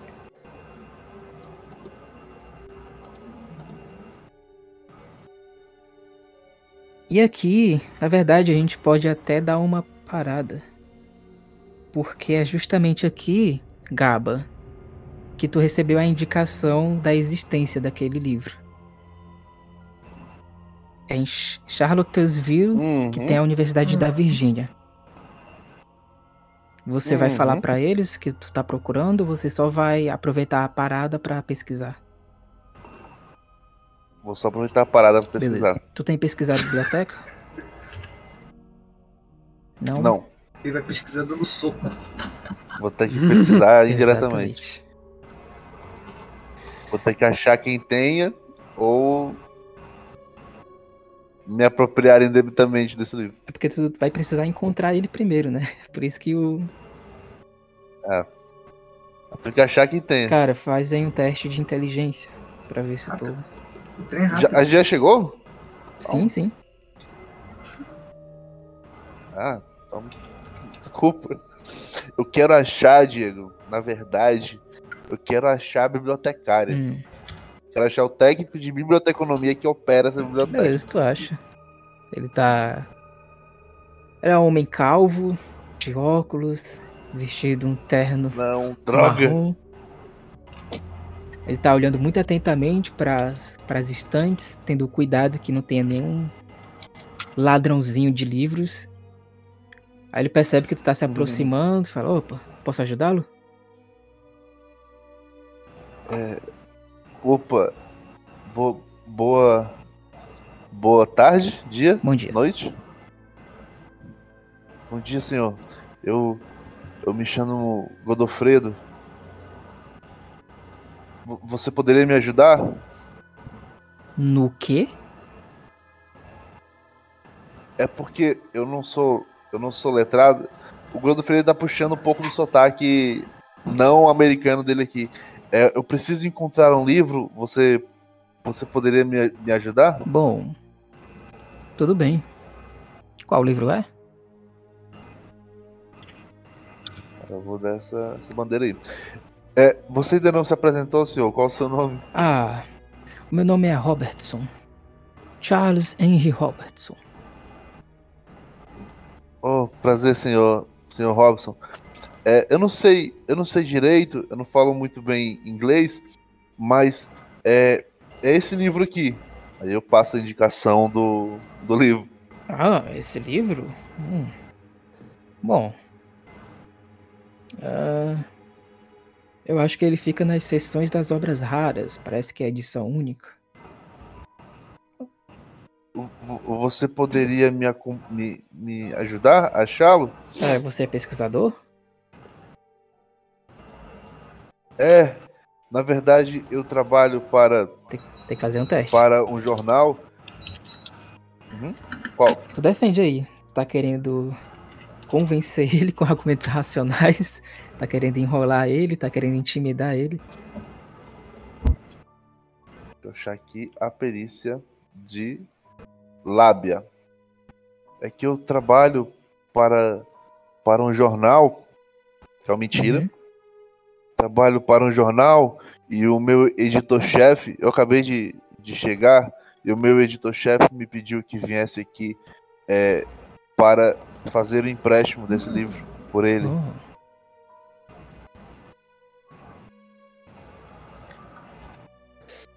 É muito, é muito estranho, eu não. Enfim, eu não entendo nem por que ele precisa de livros.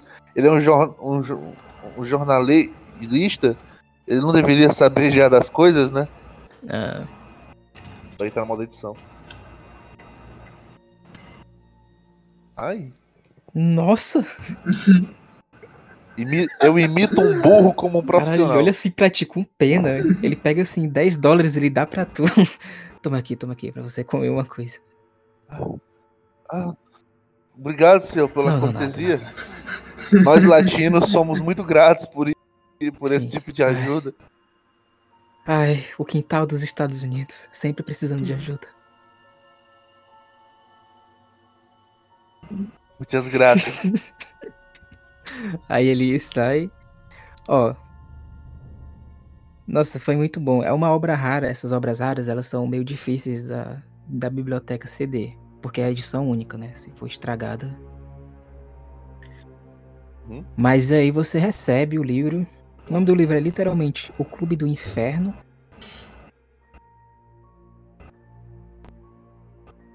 E esse livro, ele não é assinado por um autor.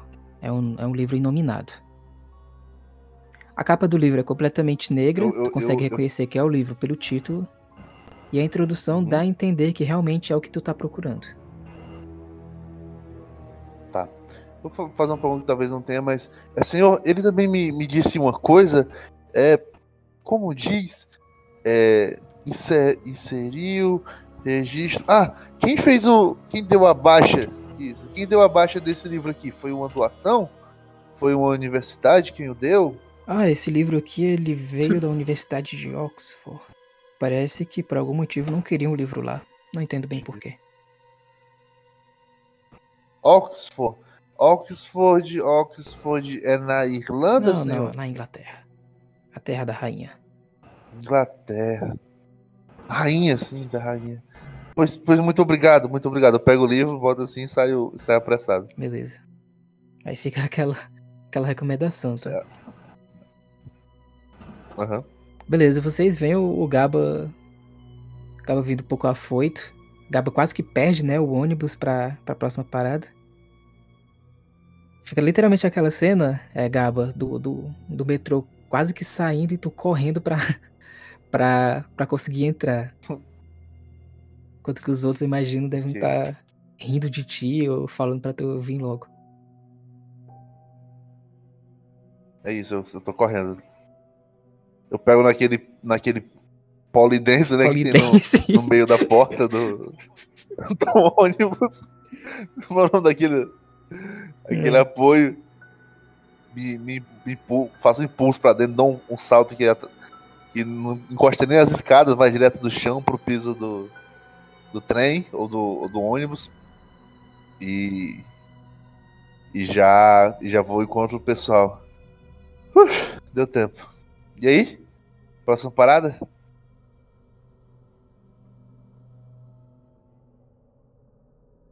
Falou comigo? Falei com quem, quem souber o dia próxima parada. Vamos. Próxima parada deve ser um, um pouco longe. Normalmente os trens, os trens demoram bastante. Na casa, a próxima parada já é a parada de vocês. Ah. Por sorte. Conveniente. Na verdade. Que na verdade, cagada, não, não eu é seguindo as instruções do, do chatbot. ChatGPT. Caralho, genial. Literalmente, depois de Charles é gênio. é Richmond. Finalmente, vocês chegam na capital da Virgínia. Vocês chegam no trem, já sabem que vocês não vão pegar o próximo, porque talvez possa demorar um pouco mais aqui. E dadas as recomendações que também foram enviadas em anexo na carta, Jack, você sabe que o objetivo de vocês é o hospital de St. Mary, que fica justamente na parte mais central de, de Richmond. Tudo bem, o Jack olha pra eles. Vamos ter que ir pra região central, guys. Precisamos chegar no hospital. Certo. Então, Jack, quando foi a última vez que você viu esse, esse seu mestre? Antes do Atlas. Antes de toda aquela bagunça, Gaba. Ai, ai, aquele monstro boboca. Não derrubou um navio. Ai, ai. desculpa. Eles começam a rir que nem um bandido doido no meio da ai. lá, que ele nem derrubou o É navio. É isso mesmo. Aquela risada do Carlos Alberto. É por aí. Aí o Jack olha pro Gaba. Gaba, só restou a gente daquilo. E os relatórios. E eu. Caralho, tu, tu, tu meteu-lhe um de- uma, uma depressão no Gabo agora que tá absurda, viu?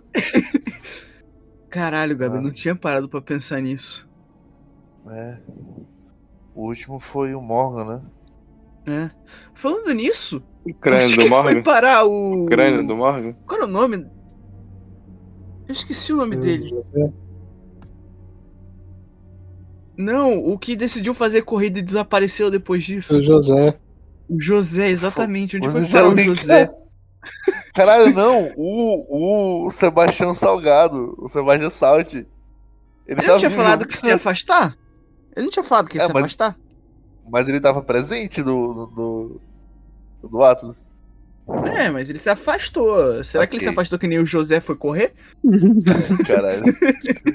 É Tá correndo até hoje. Ou o José deve ter ido tão Ele bem tava- que os caras recrutaram ele, porque, na moral, ele sumiu. Tá lá fazendo um pega no céu. É, é... Depressões à parte, o, o, o Gaba. Ah, Jack, eu vou precisar da tua ajuda depois com isso aqui. Aí ele mostra a, mostra a lombada de um, de um livro. É, mas, Tudo bem. mas só depois. É, Jack, Ah, tá quando bom. tu vê o livro, tu sente um arrepio bem esquisito. Tá, eu, eu te ajudo. É como se você estivesse perto do corvo, mas o sentimento é menor. Como eu disse, o sentimento de ficar perto do corvo é como se estivesse perto de uma alma penada, em forma humana, que te inspira sempre medo. No entanto, por algum motivo, isso não tá inspirando medo no Gaba. Ele parece estar normal. Você não sentiu nada com esse livro. Não sei, eu, eu não tenho um relacionamento tão íntimo com livros, Jack. Como assim? Hum. Você chegou a ver o corvo?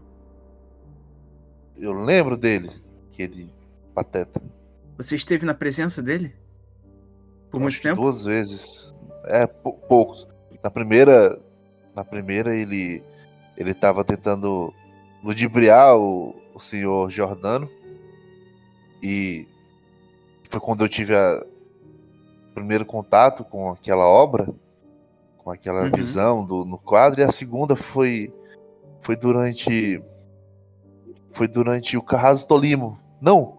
Foi durante a, de- a apresentação de Dukan Shaw. E, mas Ah, eu é tava aquele também influenciado dia. pelos Mancini. E quando tu entrou em contato, Entendo. tu, tu sabe, né, que ele te deu a visão do- dos servos do Reinhardt. Ah, é verdade. É isso. Foi isso. Talvez. Esses dois É, tu, contatos. te- tu sabe, né, o sentimento que é. Na verdade, tu não. Tu não tá Uhum. pegando muito bem que esse é o sentimento que o Jack tá tendo com o livro, mas em uma perspectiva menor. Mas. Jack, tu consegue saber que ele entende o que tu sentiu. Mas você fala disso? Você fala daquele sentimento, Jack? É. Ele me passa um pouco. Não exatamente o mesmo, é mais fraco. Mas. Lembra sentimento daquele desgraçado. É. Eles devem ter alguma É. coisa em comum. Eu mostro a capa então pra ele. É, é porque o que eu estava investigando, Jack, esse tempo todo tá relacionado a esse livro. Jack pega assim o livro. Se tiver alguma coisa relacionada ao corvo, você vai levar uma bronca, mas vai ganhar seus pontos por ter feito isso muito bem. É, desculpa aqui. Bronca que for, acho que não importa nem muito mais com as consequências. Essa pesquisa, ela precisa acabar. Esse talvez seja o meu primeiro caso aqui. E talvez também seja o último. Eu não sei se eu. Sei. O último. Não ouse. O último. O último caso. Se você morrer, eu, Mas- vou até, eu vou no inferno e te faço voltar, seu desgraçado. Não, não, só. Isso só tá me, me desgastando Acho muito. Eu tô cansado, Jack. Eu também tô. Mas a gente vai junto até o final. É. Bem, vamos pro hospital. Quanto mais cedo a gente resolver, mais cedo a gente pode ir pro hotel também. Vamos lá. Os hospitais de Richmond, na Virgínia, eles eram eles eram fundados e também eram adminis- administrados por instituições religiosas. O exemplo disso é, por exemplo, o hospital o Hospital de São Lucas, que foi fundado em 1888. Ele era administrado pela Igreja Episcopal da Diocese da Virgínia. E na época ele era o maior hospital de Richmond com uma capacidade bem atípica para os padrões da época. Mas o hospital que vocês estão indo já é um hospital mais simples. O que pode te surpreender, Jack? É o Hospital de St. Mary. É um hospital bem simples. A capacidade dele não é a capacidade de um grande hospital. Provavelmente ele deve somente suportar alguns poucos pacientes. Quando tu entra no Uhum. hospital junto com os teus colegas, o guichê de informações no lobby central, ele mostra o caminho para o quarto particular do teu do teu do teu mestre. E quando você caminha com eles até lá, tu percebe mais uma vez que o hospital é bem simples, até um pouco vazio. E não tem, por exemplo, os tumultos que tu já viu em outros hospitais, principalmente os hospitais psiquiátricos dessa época que, como você mais do que ninguém sabe, eram bem degradantes. Não tinham uma, não tinha uma estrutura, não tinha cuidado, etc. Quando você está chegando lá no quarto, onde é informado que está é, alocado o seu, o seu mestre, você encontra duas pessoas que você também conhece, Jack. Tu encontra a esposa dele, a senhorita Agnes, que ela tá chorando, tá muito mal. Ela já é idosa, ela tem 62 anos. E também tu encontra um filho que é meio mal-humorado dele, que é o Bertrand, que deve ter lá pelos 30 anos. Ele tá abraçando a mãe dele, que tá chorando muito. E tu, vendo essa cena, não deve nem conseguir imaginar se o pior já aconteceu ou se tá perto de acontecer. O Jack entra lentamente e com calma. Ele diz: Oi, olá a todos. Há quanto tempo? A Agnes, ela olha para ti com os olhos cheios de lágrimas. Ela fala: Jack, Jack, que bom que você veio. Ele estava tão. Jack, eu não, eu não acredito deixar. que isso aconteceu com ele. Ele estava. Ah, parecia algo tão. Eu também não. Quanto que o isso, o outro, o outro cara, o filho dele, né? Ele olha assim. Se, se você realmente tem algum respeito pelo meu pai, você deveria ter vindo mais cedo. É, infelizmente o meu trabalho não permite. Eu vim parar nos Estados Unidos até sem ser exatamente o caminho que eu queria fazer. E eu já queria ter falado com ele muito tempo atrás mas houveram os imprevistos. E aí o Jack mostra algumas cicatrizes que ele tem dos problemas, principalmente do tiro que ele levou no navio, que eu ainda lembro que eu tomei um tiro lá no, no navio. Eu tive alguns imprevistos médicos também. É, Jack, ele não, não entende. Tu sabe que ele é.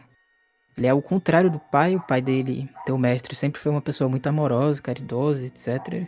Já o filho puxou um lado que tu desconhece de tão chato e arrogante que é. Ele fala: Isso aí são desculpas.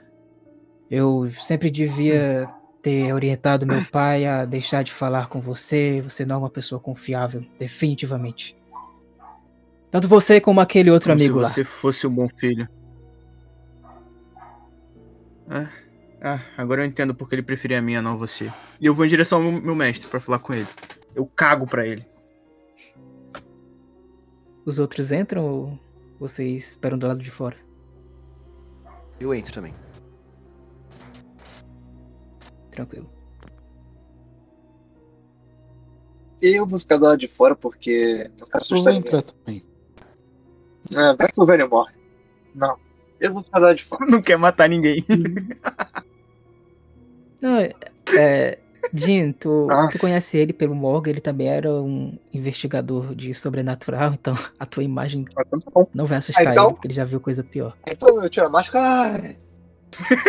Resumo, você é bonito pra ele. Eu.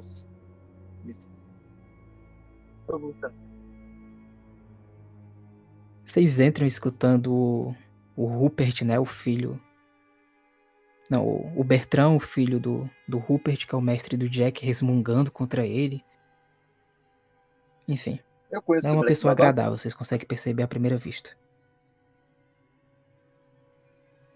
Cara, já ouviu falar dele pelo Morgan. O Morgan sempre falava muito mal Cara, dele, que era um moleque metido, que nem parecia o Rupert. O Morgan tinha até uma certa admiração pelo Rupert. Que, que alguém é que é o mestre do Jack. Deve ser uma trafe, moleque.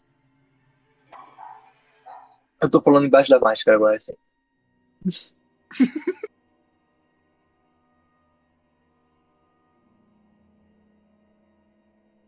o Jack vai até o Rupert. Eu consegui, mestre. Desculpa Jack. Ah, Jack. Que bom. Eu tô aqui. Eu pensei que o Quagmire tinha te metido em outra enrascada de novo. Ah, eu sei fugir dela já. Já consegui me livrar de umas boas. Eu nunca entendi porque você resolveu trabalhar para aquele cara. Ah, só ver umas vidas. Era esse meu objetivo. Eu Bom. consegui. Então eu não tenho como criticar. Esse também era meu objetivo e você está seguindo o rumo certo. Eu tô realmente seguindo o seu rumo. Eu consegui também. Acabei adotando uma criança que ficou envolvida em tudo isso. Um pequeno Que bebê. bom.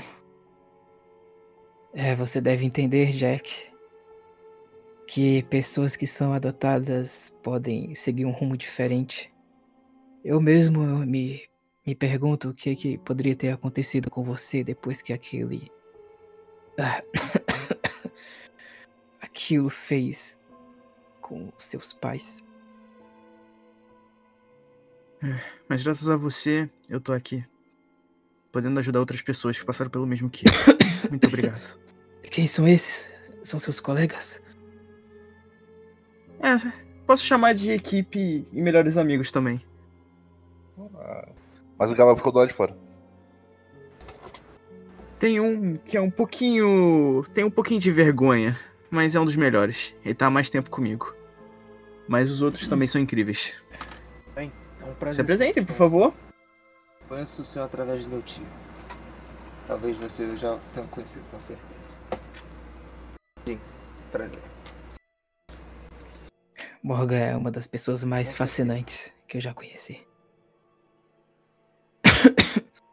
É uma lástima o que aconteceu com ele, mas eu tenho certeza que, seja lá o que pode ter Ah, não, acontecido, não foi. Eu, eu sei muito bem não foi em vão. Olha aqui, eu, eu abro Morgan- assim paletó, tiro a caveira de, de ouro.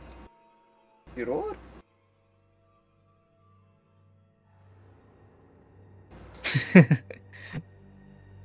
Morgan é realmente uma pessoa fascinante. A vida dele não foi jogada fora. Eu, eu li o que Jack disse. Com certeza, o mundo é um lugar melhor por causa dele. Melhor. E um vilão, muitas das vezes. Com certeza.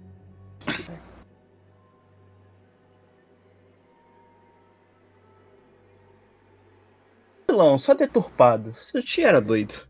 Mas era uma- um doido mais compreensível que eu já vi. Você.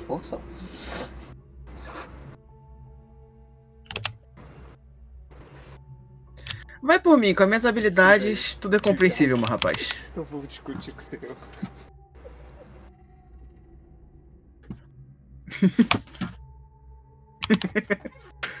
Bem. Ainda faltam mais dois.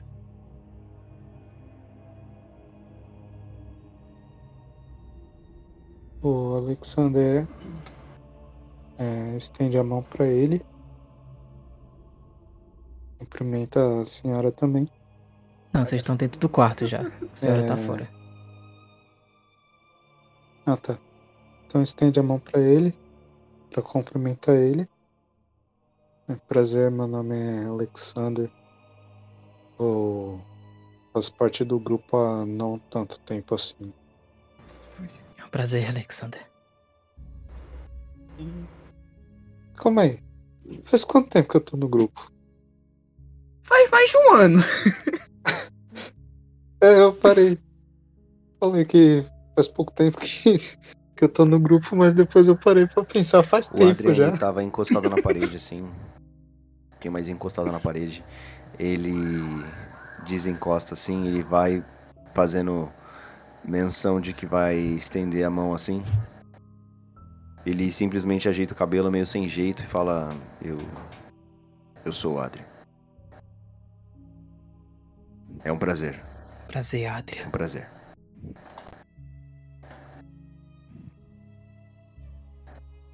Jack. Eu vejo que Diga, você Eu encontrou vim aqui pelo uma, seu pedido. uma ótima equipe.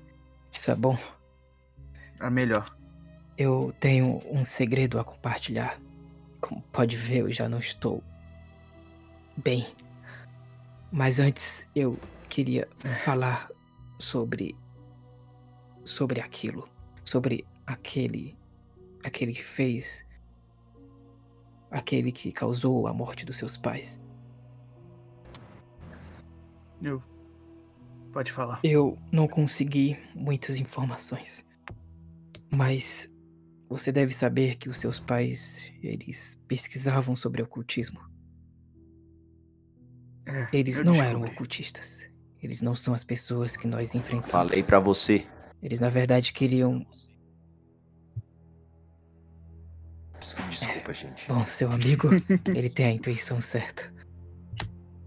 Eles não eram as pessoas que nós enfrentamos. Eles não querem invocar essas coisas malignas para acabar com o mundo ou para satisfazer os interesses deles. Eles tinham um propósito mais nobre, Jack. Eles queriam conhecer para selar, para evitar, para impedir.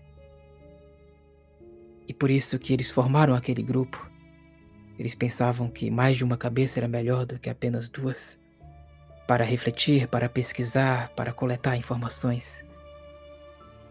No entanto, Jack, eu creio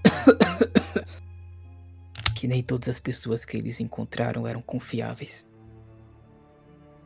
Eu acho que eu sei o que causou a morte do pai do- da sua família. Havia um traidor no grupo. Foi esse traidor que trouxe a, aquela entidade. Quando ele fala aquela entidade, tu tem aquela imagem na cabeça, Jack. A imagem daquela entidade completamente mórbida com o símbolo da espiral na testa. Uma das últimas coisas que tu se lembra, ainda que vagamente, como relacionada à morte dos seus pais. Ela não vem do nada, Jack. Ela é trazida por alguém. O que os seus pais deveriam querer era selar ela ou evitar qualquer meio que pudesse possibilitar a vinda dela para esse planeta. Mas eu acho que alguém se aproveitou dos propósitos nobres dos seus pais para trazê-la. E talvez esses casos recentes do assassino da espiral seja novamente essa pessoa. Mas eu não tenho certeza. Eu, sinceramente, não tenho mais como descobrir mais sobre isso. Mas pelo menos essas informações Sobre eu queria suficiente. compartilhar com você. Obrigado, mestre. Eu precisava saber dessas informações. Eu vou descobrir quem é. E eu Nós vou parar vamos, ele. meu amigo. Não se preocupe. Nós vamos. Nós vamos. Nós vamos acabar com ele. Infelizmente, eu também tive meus erros no passado e é sobre esse erro especial que eu queria falar. É. Perdão Pode falar. por tudo que eu vou falar agora. Eu era um jovem, eu não sabia o que. o que os meus atos poderiam causar para a cidade e para o mundo. Durante a minha adolescência, Tudo bem. eu e alguns amigos de estudos nos envolvemos numa exploração inocente e estúpida do ocultismo. Nós fomos liderados por um companheiro mais velho. Os nomes é bom vocês anotarem. O nome dele era Marion Allen. Pera aí. Pistas. Marion Allen. Éramos cerca de seis amigos. Nós compramos uma fazenda bastante antiga, a alguns quilômetros do oeste do centro da cidade, próxima à vila de Rose Corner. Lá nós conduzíamos sessões espíritas e outras pesquisas mediúnicas, mas o resultado do nosso último experimento foi algo horrível. Nós invocamos uma força maligna para esse mundo. No entanto, ao invés de nós procurarmos nos desfazer dessa coisa, nós simplesmente abandonamos essa velha casa. Porque nós acreditamos que a magia que nós tínhamos colocado para trazer o mal a este mundo poderia também mantê-lo confinado à própria casa. Mas o feitiço que aprisiona esse ser a casa, ele dura apenas enquanto aqueles que o lançaram estiverem vivos. E sabe, Jack, eu sou a última pessoa do grupo que está viva. Se eu morrer, na verdade, eu vou morrer em breve. E quando isso acontecer, eu creio que a coisa pode se libertar e destruir a cidade. É uma tolice o que nós fizemos no passado. É uma estupidez eu não ter me preocupado em lidar com essa criatura, mas a visão dela me dá muito medo. Ela, de todas as entidades que conheci, ela é a que mais me aterroriza. Ele aponta com dificuldade, com muita dificuldade para levantar a mão, Jack, para uma para uma mesa no criado mudo, do lado da cama. Uhum. Tu vê que tem uma caixa metálica lá. O Jack pega. Levem a caixa. Toda a ajuda que eu posso oferecer se encontra dentro dela. Vocês. Eu acredito que vocês podem encontrar uma forma de enviar essa coisa de volta para onde ela veio. Vocês precisam se certificar de que isso será feito. Por Isso favor, vai ser feito. por favor. Nós faremos isso. façam isso por mim. Ele começa a tossir Tudo mais, Descansa. Calma. mais e mais. Chame o médico. O médico! Cara, os médicos vêm desesperados e eles pedem, pedem pra vocês saírem da sala. Tu vê que ele tá cuspindo sangue, Jack. Eu saio junto. Eu saio, assim que eles pedem. Eu sai junto com a caixa, né? Uhum. É, tá cuspindo muito sangue, vocês percebem antes de saírem da sala. E aí. Logo o quarto fica cheio de enfermeiras com um médico buscando tratamento. Mas depois de um tempo, em silêncio, né? Dado o que aconteceu e dado todo o vínculo afetivo que tu tem com ele, junto com a família, todo o silêncio é rompido pelo aviso do médico de que infelizmente ele faleceu. Ela chora, a esposa dele, a Agnes. O próprio filho, um pouco, um pouco sarcástico, também desaba com a notícia. E aí a cena é basicamente eles chorando no quarto. Imagino que tu também tá muito pra baixo, Jack. O Jack não consegue nem esboçar um mínimo sorriso. É, As lágrimas correm. O Jack não consegue fazer barulho chorando. Mas as lágrimas ficam correndo assim pelo rosto dele. Temos pouco tempo. Não sabemos quanto tempo aquela criatura vai ficar presa na casa ainda. Eu prometi pra ele que a gente resolveria isso. Sim, A gente vai resolver. estaremos aqui por você.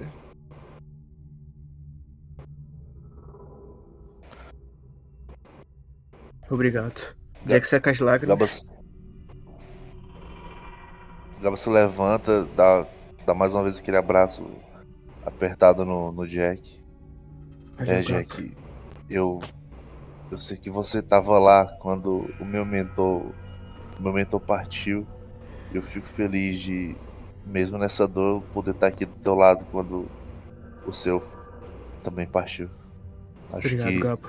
mais uma vez o destino coloca a nossa amizade à prova. Lado a lado. Vamos lá, tô contigo nessa. Vamos nessa. Vamos acabar com isso. O sacrifício dele não foi em vão. Vamos fazer valer a pena. Nós sabemos que não foi. Jack, Não, o que é nem isso? será. Eu aponto assim pra caixa.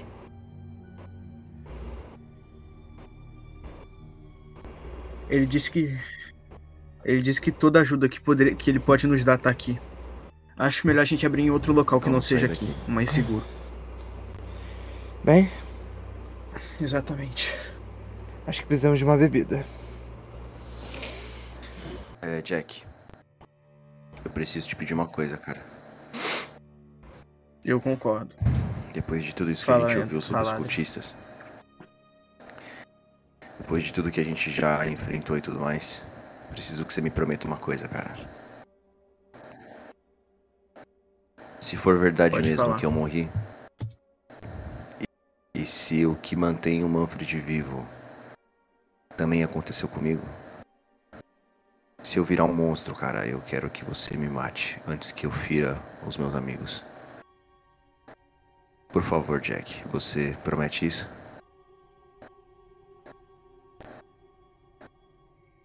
Eu Por prometo. favor, amigo, não. Por favor. Que eu Eu sei que isso pode você ser difícil sentir. por tudo que a gente já viveu, mas. Por favor.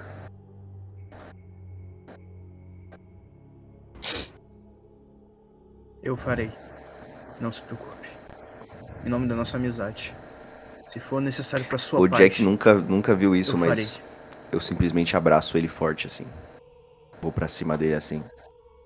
Vou pra cima dele, abraço ele forte eu assim. o aperto. abraço. Solto, tipo, um pouco envergonhado assim, ajeito minha roupa. Eu falo, Você deveria fazer mais isso.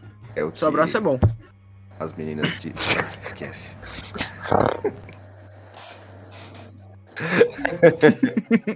Eu entendi o que você ia falar. Lá ele. Lá ele, lá ele. O alemão tá na área. Cuidado, menininhos. O homem é perigoso. Léo, você de bate-palma. estragou o momento, Léo. Parabéns, Léo. Eu costumo, eu, eu costumo re- responder a, a mo- momentos sentimentais com reações constrangedoras. Tudo bem, André. Tudo bem. Excelente. É, mas dessa vez foi ótimo. Ah. Como podemos sorrir, mano? Senhores, andem na frente do, do Adrian pra evitar que ele veja garotinhas e abrace elas. Seria um problema aí. A gente. Calma aí, calma aí. Tem que tirar ele de algum local agora. As bonecas que a gente encontra na vida adulta. Mas é delas que eu tô falando. Eu só usei o. o- eu só usei o diminutivo por. A gente já por teve reflexo. problemas demais com a polícia. Você entendeu o que eu quis suas dizer. palavras, meu parça. Meça suas palavras. Vocês têm noção que boneca. Boneca lá no Brasil, gente. Boneca em alguns Ah, estados. mas a gente aí não tá no Brasil. Gaba. É, outro, é outra autodeterminação de gênero. Mas a gente não tá no Brasil, Gaba. A gente tá na América e você sabe que aqui uma Calma aí, gíria calma é aí. muito comum. Mas o Brasil não fica na América? Garotas já inseridas. Enfim, você entendeu. É verdade. É, o Jim tem um ponto. O Brasil fica na América. A- a- Não, América e Estados Unidos, gente. Você tá vendo? Você tá vendo? Como assim? Todo mundo Mas a América não, não é não, não, o alemão, o brasileiro, É, é. só os ingleses que entendem agora de geografia. Bom, a gente ainda vai fazer mais alguma coisa na sessão de hoje, galera. Mais É. e- eventos pra cumprir. Eita. Cara, Eu tô no sentindo fase. que o Léo tá quase dormindo, hein? o Diego Né? ficou. o Diego A ficou gente pode silêncio. terminar aqui, se vocês quiserem. Se vocês. Vocês estavam conversando. Assim, dá pra fazer alguns testes só pra saber o que que tá dentro da caixa, não vai ser Não, muito what's in the curioso. box? Se tiverem curiosidade, mas se não What's in the tiverem. box, man? Curioso. Eu quero. tá bom. Quero saber. Léo, não, não me tira isso. Tá, quais são os calma aí, testes? calma aí. Ah, tu abre a Calma aí. caixa. Esse, esse teste é Se fácil. abrir a caixa, a gente vai morrer. Sim, Coragem. já abre a caixa. Teste de Pera, tu vai coragem. ficar onde? Para abrir a caixa. A gente. Ah, a gente alugou Ai, um meu quartinho Deus. pra ficar. A gente alugou um localzinho pra ficar. A gente, E aí tá numa a gente boutique. tran- eu falo assim, tranca tá- a porta. Tá Tá, hoje ele tá que tá aí, galera. Essas frases dele. A gente tem que. É... Bom, eu vou lá. Enquanto o, o, o Gaba É, tá é. segurando ali a caixa, eu vou trancar a porta. Dá aquele clique. Você não tá? Eu tô segurando a caixa? Ah, Não, Não. sou eu, beleza. sou eu, Não, Jack. vai. Então. Quem vai fazer esse teste de sanidade é o Jack. Não vai ser necessário de sanidade. Tá bom, tá Até bom, tudo agora. bem. Ufa. Uh, o Jack abre a caixa. No interior assim, da caixa, quarto. Jack, você encontra algumas coisas interessantes. A primeira coisa é um envelope amarelado que está contendo a escritura de uma casa, que tu imagina que seja a casa onde está a entidade, e a própria chave também. Essa é a primeira coisa que tu acha. A escritura da casa e a chave dela. Hum. Lembrando que é uma casa que fica tipo numa fazenda, tá? Uma região bem isolada. Tu imagina que é, se der errado, pode demorar um pouco pra entidade ir até a até a cidade, tá? Porque A olha localização tá. parece meio isolada. Porque é, porque é isolado. Tá. O Jack olha pra chave. Se a gente conseguir, a gente ganhou uma casa, rapaziada. E... Uma segunda coisa pode fazer os olhos do Jin brilharem. A segunda coisa que vocês acham é uma pequena caixa de ouro em forma de sarcófago, toda ornamentada com desenhos Jack. antigos. Que que é isso, Jack? Eu. Eu, eu, eu Jim, pego, eu toma. pego da tua mão. Eu, tô- eu Eu não tenho ideia, você deve saber melhor do que eu. mesmo. Toma. É E a ouro. terceira coisa? É ouro. É Oh, ouro. meu Deus. A terceira coisa é um pequeno diário encadernado em couro. Ah, o documento é a chave, na verdade é Jake pra fazenda pega. próxima a Roscona. Tá bom. Jack pega o diário e dá uma folhada rápida pra ver mais ou menos o que tem dentro. olhar o diário vai levar a uma sessão mais longa. Então o Ah, diário tá. a gente deixa pra próxima. Tá bom, Eu- então. Mas a caixa dá pra fazer alguns testes. Eu- Quem tem história ou arqueologia Quem aí? tem? Eu não tenho. História. Deixa eu ver aqui. Acho que eu Joga aí, tenho. história ou arqueologia. O eu sou homem. cultista.